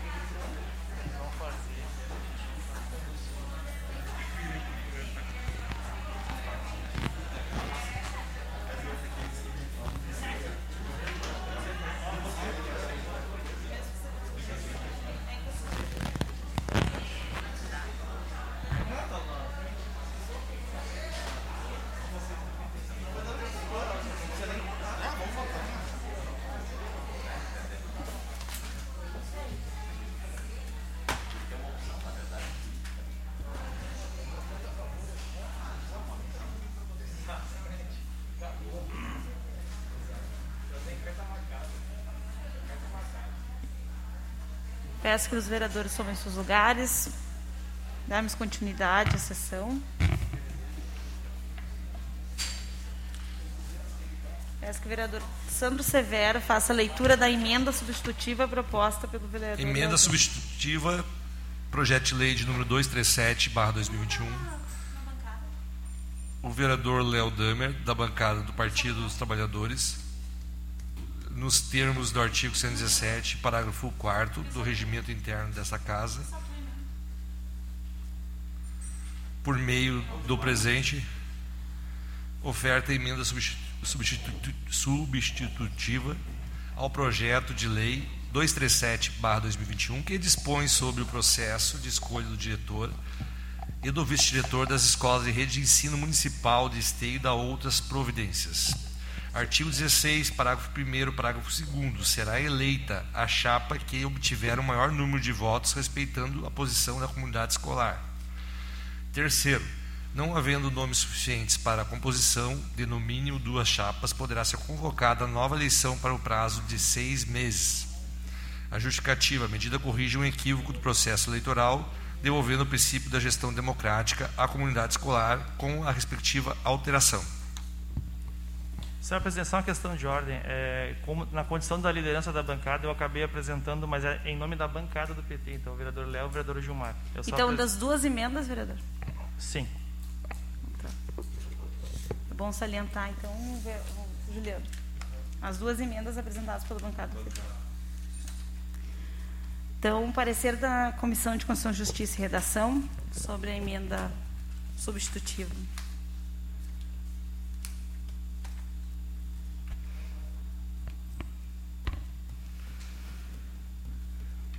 A emenda apresentada é inconstitucional, considerando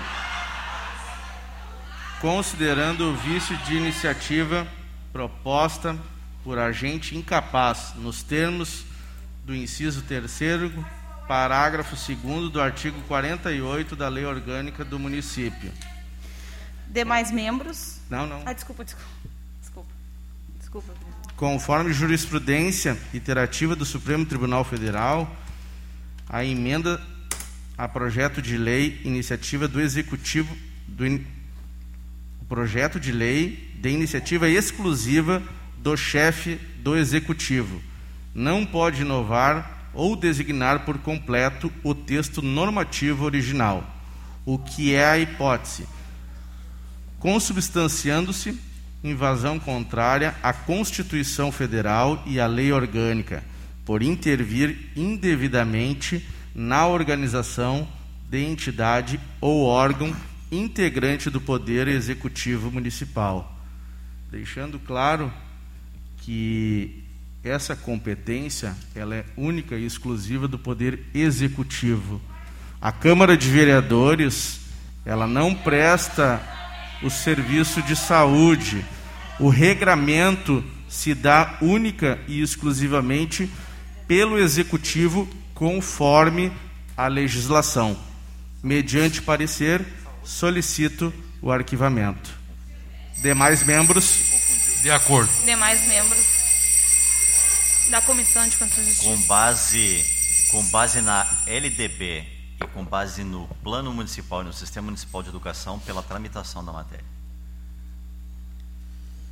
Então, um, parece- um voto contrário ao parecer e dois votos favoráveis. Agora, então, coloco em votação o projeto. o parecer do. pro- Ah. É, eu coloco então em votação o parecer da sobre a emenda. Então, todos os vereadores que concordam permaneçam sentados, os que são contrários permaneçam em pé. Só uma questão de ordem, o vereador leu sobre saúde a emenda. É a educação. Então, aprovado com voto contrário da bancada do PT.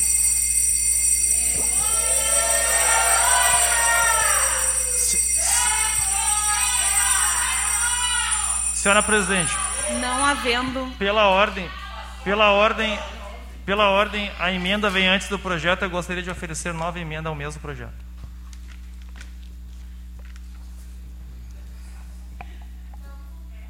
Pode passar a mesa? Uh, apresenta uma emenda ao artigo 17 parágrafo, uh, 12, parágrafo 12, é, que inclui entre os requisitos para compor as chapas que a, as- os inscritos, né, que, que venham a se inscrever para as, as chapas da, da lista tríplice, se passar, não possuir parentesco em terceiro grau com prefeito, vereadores eleitos e secretários municipais. Esta emenda defendo no devido momento.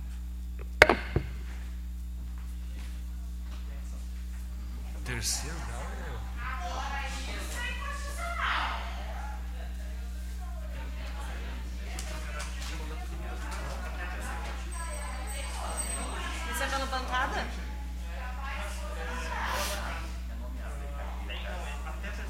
Terceiro grau até quando?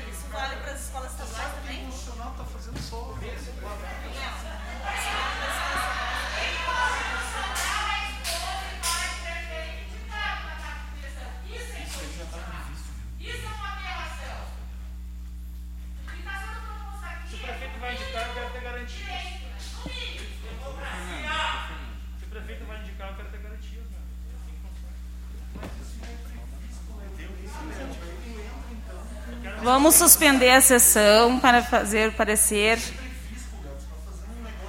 Vereadores, vereadores, peço que a Comissão de Constituição, Justiça e Redação, peço que mantenhamos a ordem, peço que mantenhamos a ordem e os, e os integrantes da Comissão de Constituição, Justiça e Redação se reúnam para dar o parecer a essa emenda.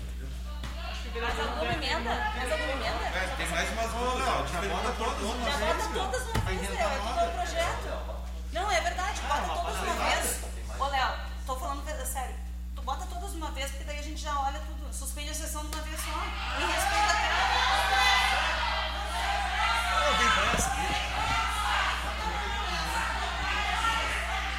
Não, só um Vereadores, momentinho. eu não tô entendendo- Só um momentinho, pessoal. Nós estamos falando sobre um projeto só. Pode apresentar todas as emendas a este projeto, para nós não precisar estar dando, dando cortes na sessão, por uma questão de organização e até mais eh, eh, clareza. É que, não, eu posso apresentar, vereadores, só deixa eu explicar. Eu tinha perguntado, eu tinha me orientado a apresentar emenda por emenda. Como eu não tenho a pressa que vocês têm, então... Ninguém está com pressa, vereador Léo. não Nós queremos organizar, como- nós queremos organizar e reunir a comissão uma vez só, vereador Léo. Vereadora, a senhora tinha Tá? suspendido... Se o senhor quer bagunçar, a gente quer organizar e fazer uma sessão séria. Então, pode apresentar, por favor, as suas emendas, vereador Léo. Eu vou... Vereadora Fernanda, eu vou lhe ajudar, então. Eu vou lhe ajudar. A senhora tinha suspendido a sessão, eu não posso apresentar agora. Se a senhora retomar, Mas eu é isso que eu apresento. estou fazendo, vereador. É isso que eu estou fazendo. Estou pedindo que todos os vereadores que têm emendas, ou todo ou vereador que tenha todas as emendas, apresente Tá. agora. A, a- a sessão não está suspensa, é isso? Está suspensa a partir do momento que, a que o senhor apresentar as emendas.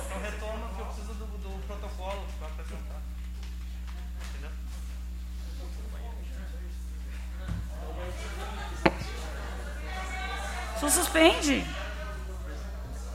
Quantas, mais, quantas emendas a mais o senhor tem para apresentar? Embora a sessão está suspensa, eu vou, dentro do protocolo que seria o correto, vereador, eu vou Vereador, fazer uma vereador. nova apresentação. Eu vou. Pera, deixa eu ver.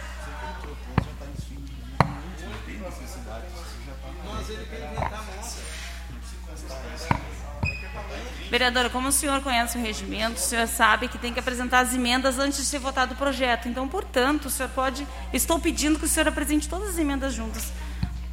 Creio que o senhor entenda isso. Vereadora Fernanda, eu estou seguindo o protocolo. A senhora suspendeu a sessão. Então eu não.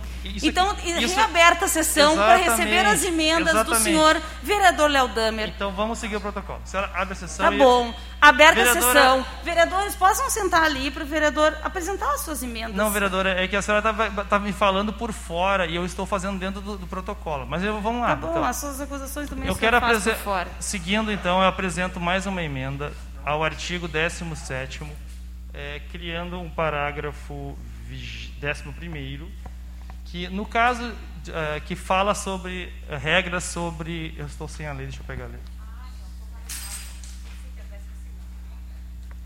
Que rege. Que rege sobre quem pode ou não se. ah, critérios para composição de chapa. Existe um aqui que diz não estar o artigo 17 parágrafo 7 que diz não estar nos cinco anos anteriores à data do pedido de registro da chapa sofrendo efeitos de sentença penal condenatória. Nós estamos fazendo um acréscimo que diz de no caso estar respondendo, embora não condenado neste caso, né?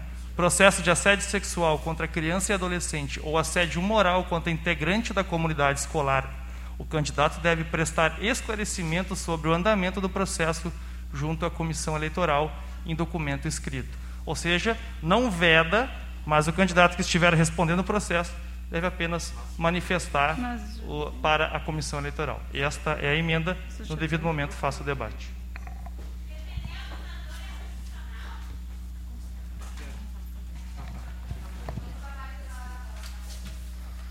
É essa emenda, essa última emenda, então, vereador?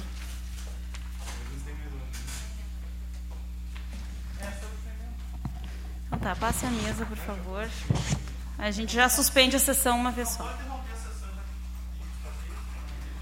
Assim como o senhor também não pode apresentar diversas vezes. Mesmo jurídico o senhor está questionando. Tá bom. Então, agora sim, suspendemos a sessão para analisar as emendas e dar os pareceres.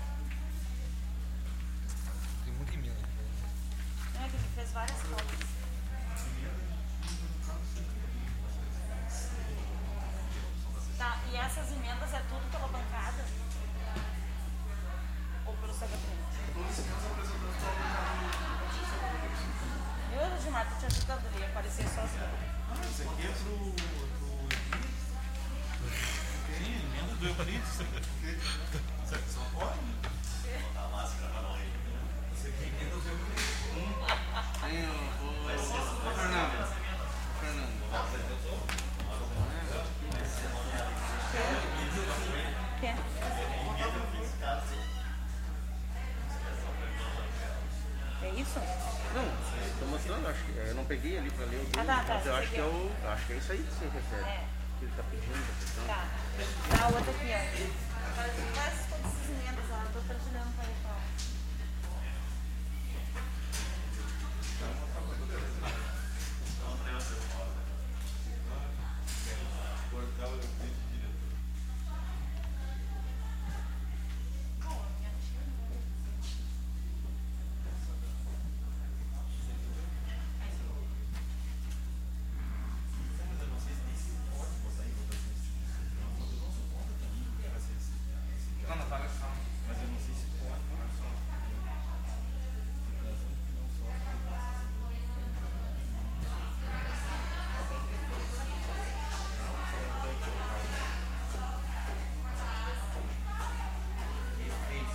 É efeitos é comunicação. Aqui ele está falando de respondendo. Ele está acusado. Nossa, aí o poder de. O poder de. É. Agir. Eu acho que isso é definição. Mas aqui o cara está respondendo, tenho que Mas aí não pode.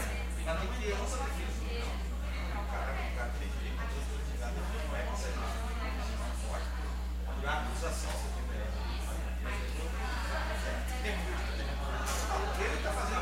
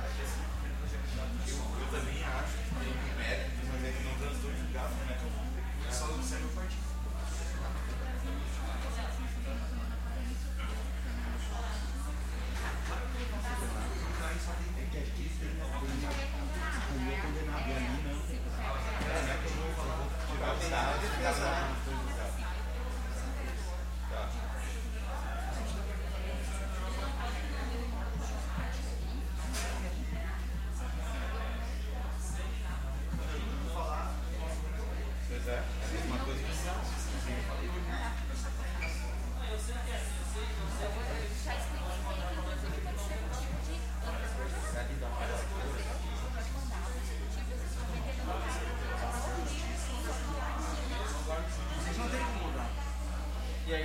a gente vai responder? Deus coisa?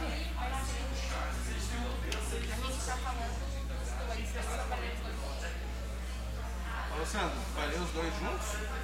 As duas emendas e o. Isso, melhor, daí mata um só.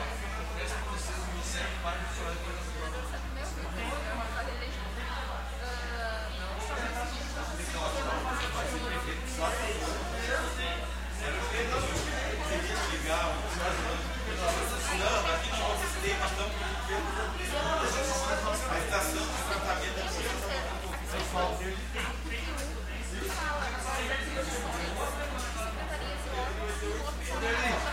resolver isso aí,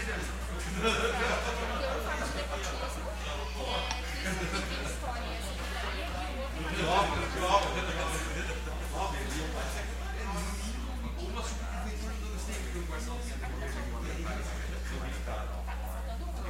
Sandro, me dá o outro aí.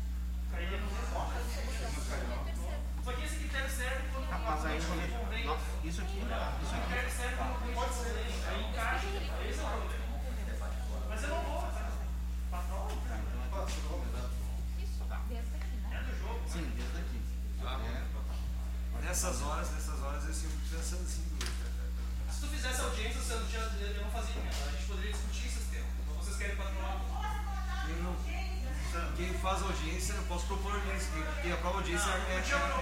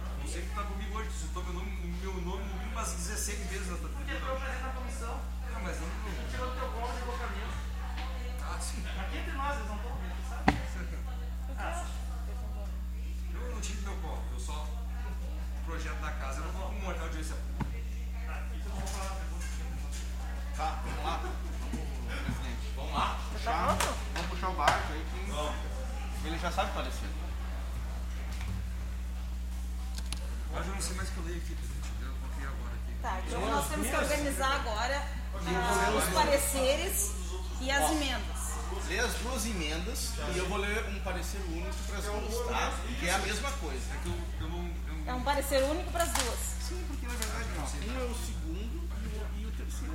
Senão você tem que repetir um pelo segundo e o mesmo pelo terceiro. Eu não sei se não é melhor. Bom, vocês quiserem. Eu não sei se não é melhor. É.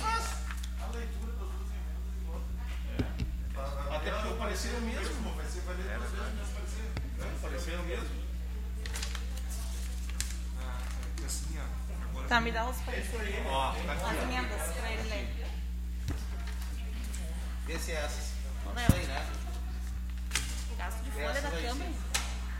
Gasto de folha da Câmara. hein? Quem imprimiu tudo isso? Não, nós não vamos ler tudo isso aqui, ó. Isso aqui tem umas 15 folhas que podia ser impresso depois. O meio ambiente agradece. Vamos então ler. Peço a- que o vereador Sandro leia emenda- as emendas e depois o presidente da Comissão de Constituição e Justiça dá o parecer verbal.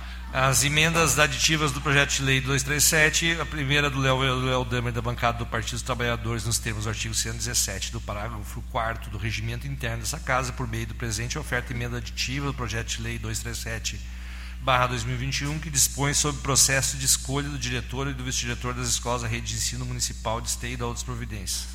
O artigo 17 do no caso de estar respondendo o processo de assédio moral contra crianças e adolescentes ou assédio moral contra integrantes da comunidade escolar, o candidato deve prestar esclarecimento sobre o andamento do processo junto à comissão eleitoral, em documento escrito.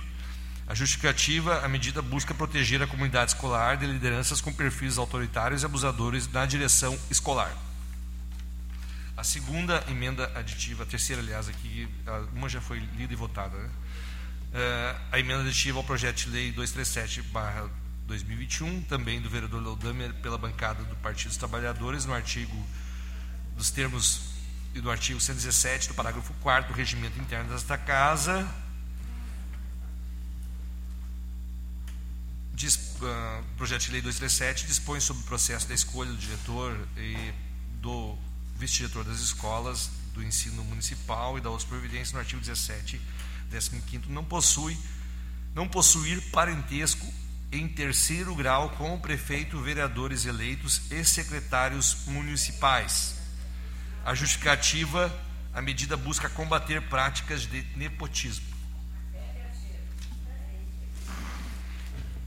Então, peço parecer verbal da Comissão de Constituição e Justiça a, e Redação. A, a sugestão da, da, da aqui está tá, o texto assim, ó, não possuir parentesco em terceiro grau. Eu, acho que teria que ser a palavra até, terceiro, terceiro né? Então aí tem que alterar Não, depois mas o é- texto. É que aqui no texto está em terceiro. Em terceiro. Daí exclui É até segundo terceiro. e primeiro grau, na verdade, né? Com o prefeito, os vereadores eleitos e secretários municipais. É, pode.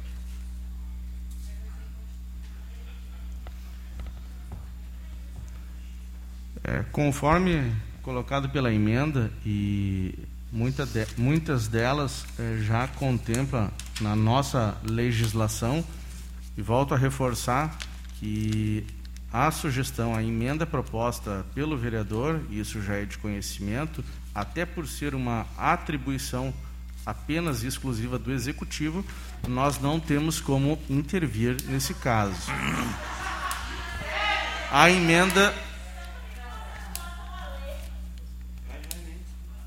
A emenda apresentada é inconstitucional, considerando o vício de iniciativa proposto por agente incapaz, nos termos do inciso 2 e 3, parágrafo 2 do artigo 48 da Lei Orgânica do Município.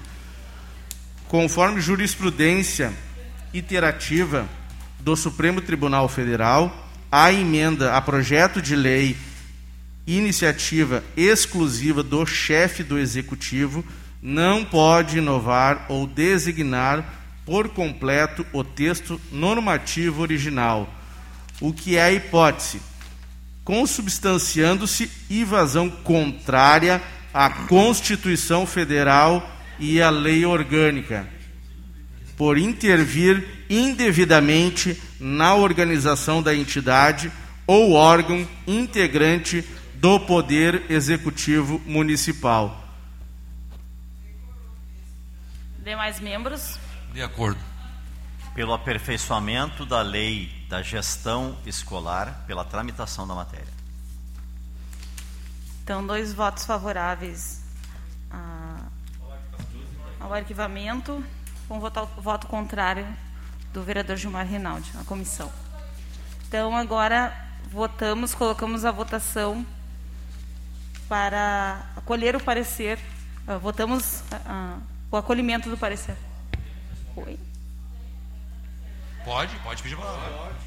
É em discussão. É em discussão. Sim. Ao parecer.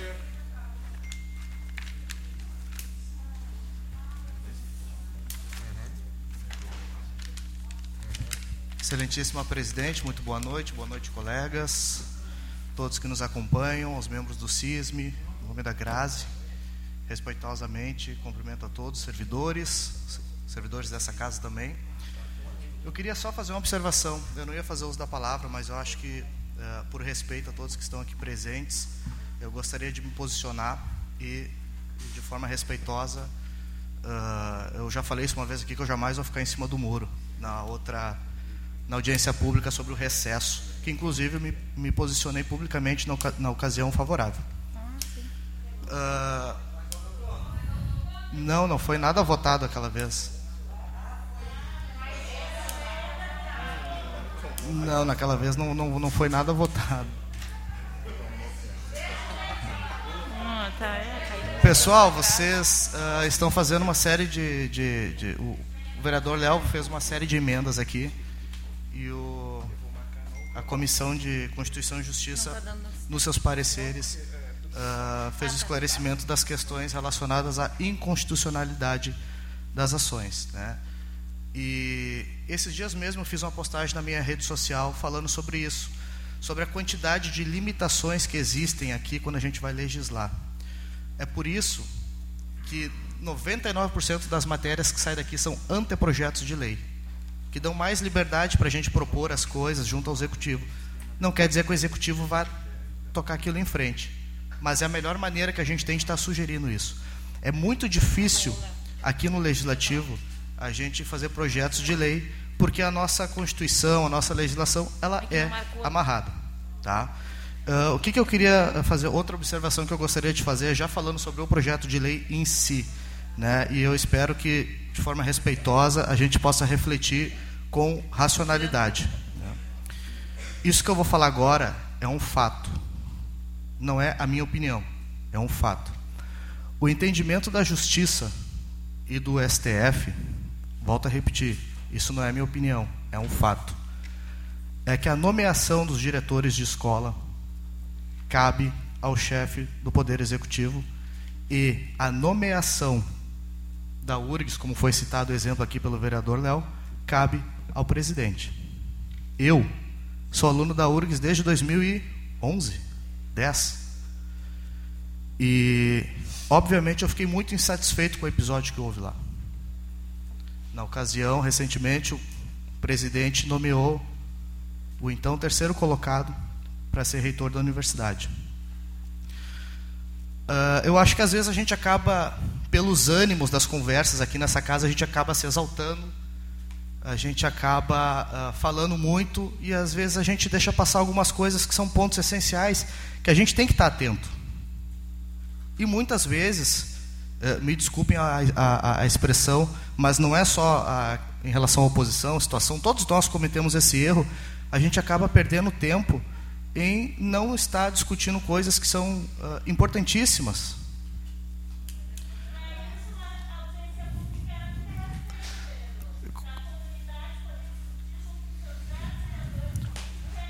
Hoje, só para deixar claro, hoje eh, nós fizemos uma reunião que durou mais de uma hora.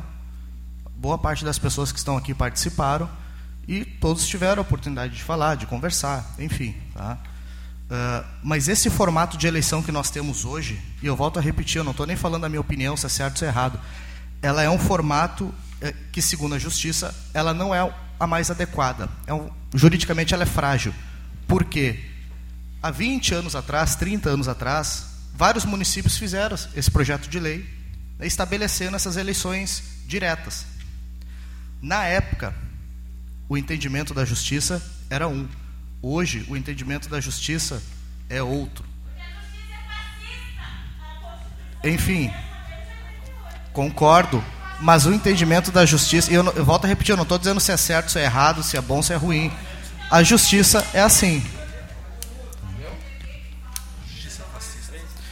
E esse formato de eleição direta, em vários municípios aqui no estado, eu fiz uma pesquisa, em vários municípios, ela foi derrubada com uma simples ADI, que é uma ação direta de inconstitucionalidade. Qualquer cidadão, o prefeito pode pedir, a procuradora, qualquer vereador, qualquer cidadão derruba isso com uma liminar em questão de, de, de dias. Verdade, mas, mas entende que isso fragiliza? Eu acho que não adianta a gente ter um formato que é fragilizado. Por isso, assim, ó, de forma respeitosa, mais uma vez, e eu vou aqui colocar o meu posicionamento, aquilo que eu acredito, sempre que eu fizer o uso dessa tribuna, vai ser assim, com honestidade, olhando nos olhos de vocês. Às vezes eu vou votar favorável com vocês, às vezes eu vou me posicionar favorável, às vezes eu vou posicionar contrário, mas sempre defendendo aquilo que eu acredito. O que, que eu defendo? Eu acho que a gente não tem outra saída, porque esse formato como está hoje, ele pode ser derrubado até sexta-feira com uma simples ADI. E eu acho pior do que a gente ter uma eleição com lista tríplice é a gente só ter uma indicação, como é o entendimento da justiça. Ponto. O que, que eu defendo? Não, gente, assim, vocês têm que entender que é muito fácil derrubar esse, esse método como está hoje. E não é, e como eu falo, Tempo, não é uma vereador. questão de gostar ou não gostar, é a realidade. Encerrou o tempo. Por isso, só concluindo, presidente, o que, que eu defendo? Que a gente, eu vou votar favorável a esse projeto, eu quero que aconteça as eleições, mas eu quero também que a administração municipal observe a vontade da comunidade escolar. Esse é o meu posicionamento, tá?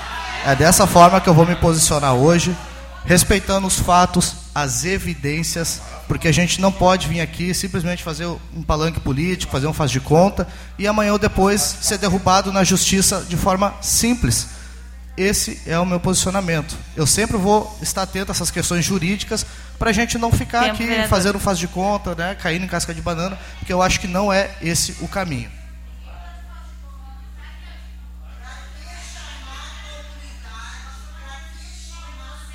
Com a palavra, o vereador Léo Damer.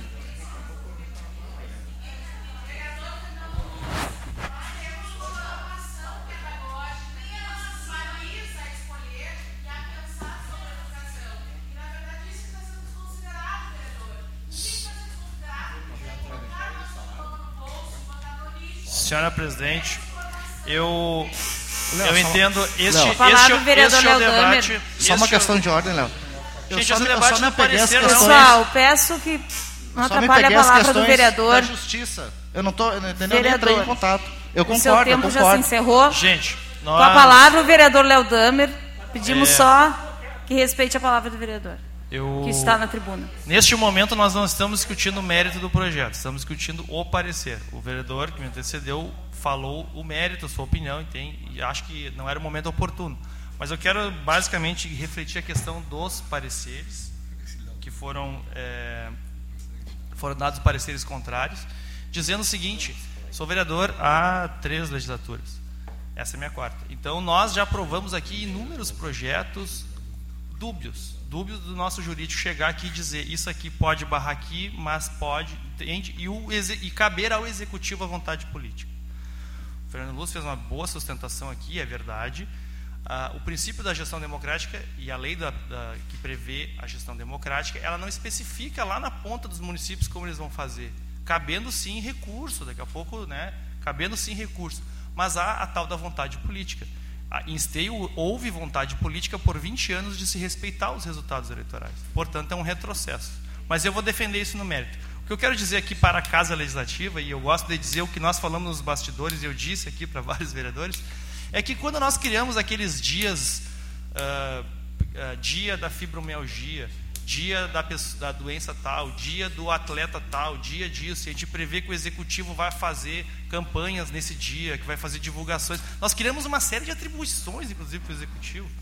E aí, este mesmo parecer caberia, entende? Mas não aparece nesses momentos. Entende? Eu não estou acusando o nosso jurídico, mas nós aqui sabemos muito bem que é assim que funciona. Muitas coisas que nós aprovamos aqui são dúbias. A gente poderia pegar e dizer: vocês estão criando, se- ah, indo para cima das, das- da, da, daquilo que é mérito, origem, dando, criando um vício de origem, porque só isso deveria ter origem executiva. Portanto, eu entendo os pareceres e respeito, e respeito o debate de todos aqui, mas se nós fôssemos seguir esse mesmo critério para todos os projetos, eu tenho certeza que nós teríamos derrubar vários projetos que já foram aprovados por esta casa. Então, é, ficando estritamente em cima do mérito dos pareceres, esses pareceres, na minha opinião, têm sim contaminação do ambiente político, né, uma vez que hoje nós vimos a, a maioria do governo barrar aqui a audiência, botar em regime de urgência, barrar, caçar palavra, caçar não, mas é, criar empecilhos para, para uso de tribuna de, da categoria. Então, acho que esses pareceres poderiam ter sido, sim, no mínimo questionáveis, se nós pegássemos aqui a cultura desta casa.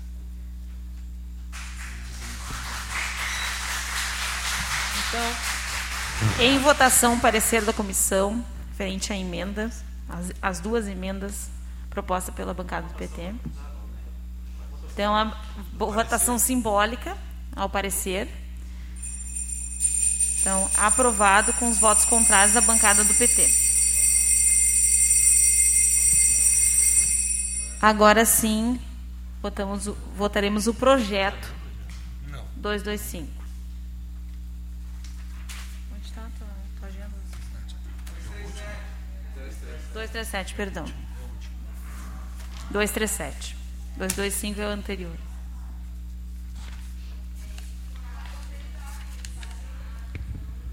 Projeto de lei do Executivo de número 237 dispõe sobre o processo de escolha do diretor e do vice-diretor das escolas da rede municipal de ensino de esteio e da outras providências. No parecer da Comissão de Justiça e Redação, o presente projeto está devidamente fundamentado nos artigos, no artigo 48, parágrafo 2 do inciso 3 e no artigo 70 do inciso 9 e 10 e nos artigos 183 e 190 da Lei Orgânica de Esteio.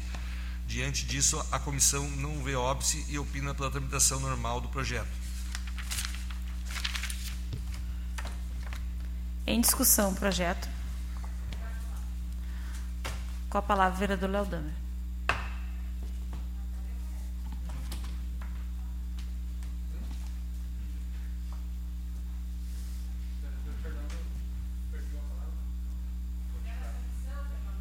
comunidade que acompanhou a votação deste projeto até agora. Então, estivemos aqui vários embates que vão desde o pedido da audiência, tentar garantir a não votação em urgência, garantir a palavra da presidente do, da categoria, tentar garantir as emendas e todas foram derrubadas pelo rolo compressor do governo até este momento. E agora vem a votação final, que é, na, é o mérito do projeto ipsis literis como o prefeito encaminhou para esta casa. Lamento a postura dos vereadores de não abrir este debate.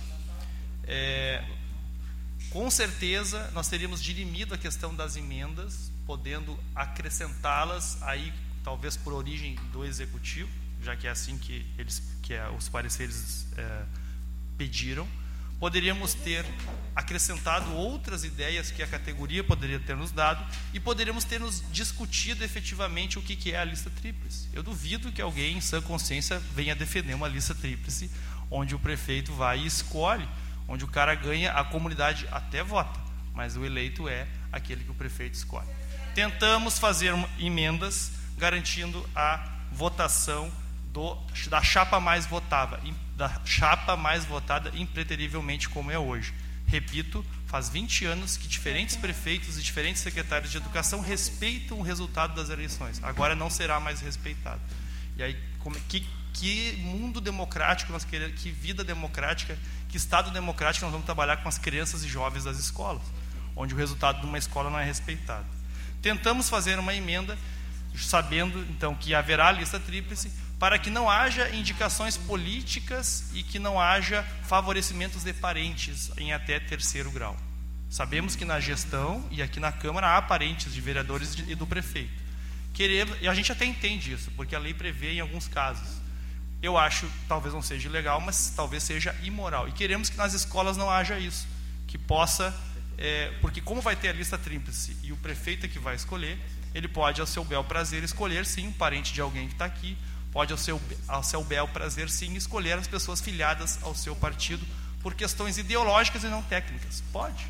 Não vem me dizer que não. É uma carta branca ao prefeito escolher quem ele quer. Não adianta este argumento de que as eleições são desmobilizadas nas escolas, só tem uma chapa, que a lista tríplice vai melhorar isso. Se o problema é a falta de mobilização na escola, temos que criar estratégias de mobilizar a comunidade escolar a colocar duas chapas, por exemplo. Temos que criar. Uh, essa deveria ser a estratégia. E não simplesmente uma lista tríplice que pode ser uh, né, simplesmente uma inscrição de três nomes e na hora H o prefeito escolhe, saca o nome que ele escolhe.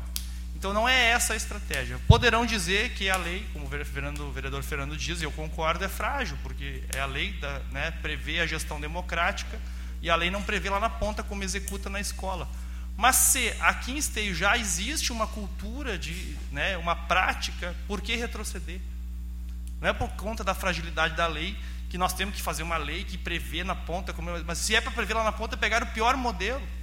E aí, por, por fim, eu termino dizendo que vai prevalecer o que está acontecendo no governo federal. Infelizmente, é, por questões ideológicas, por questões partidárias, se escolhe o reitor da UFPEL, se escolhe o reitor da URGS, 14 universidades tiveram intervenção no governo federal e não foi respeitado o resultado da comunidade, né? não foi respeitado a chapa mais votada.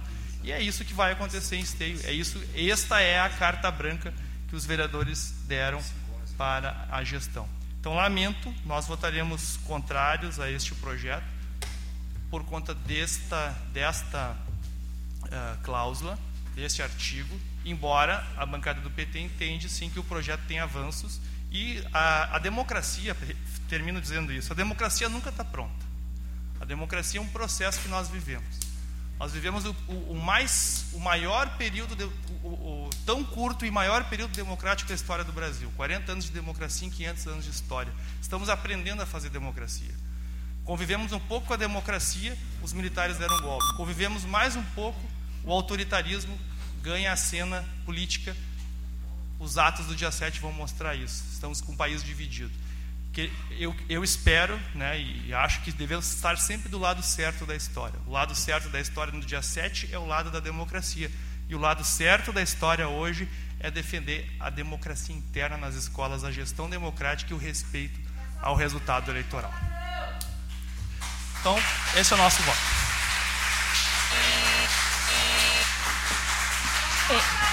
Em votação. Em votação.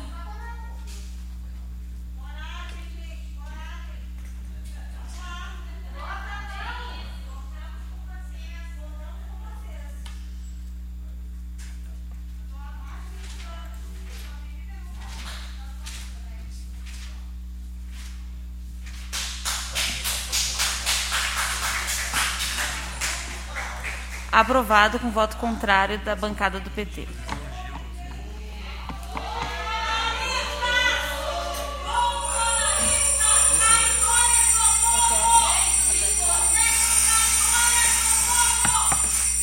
Não havendo mais proposições, não havendo mais projetos na ordem do dia, declaro encerrada a sessão.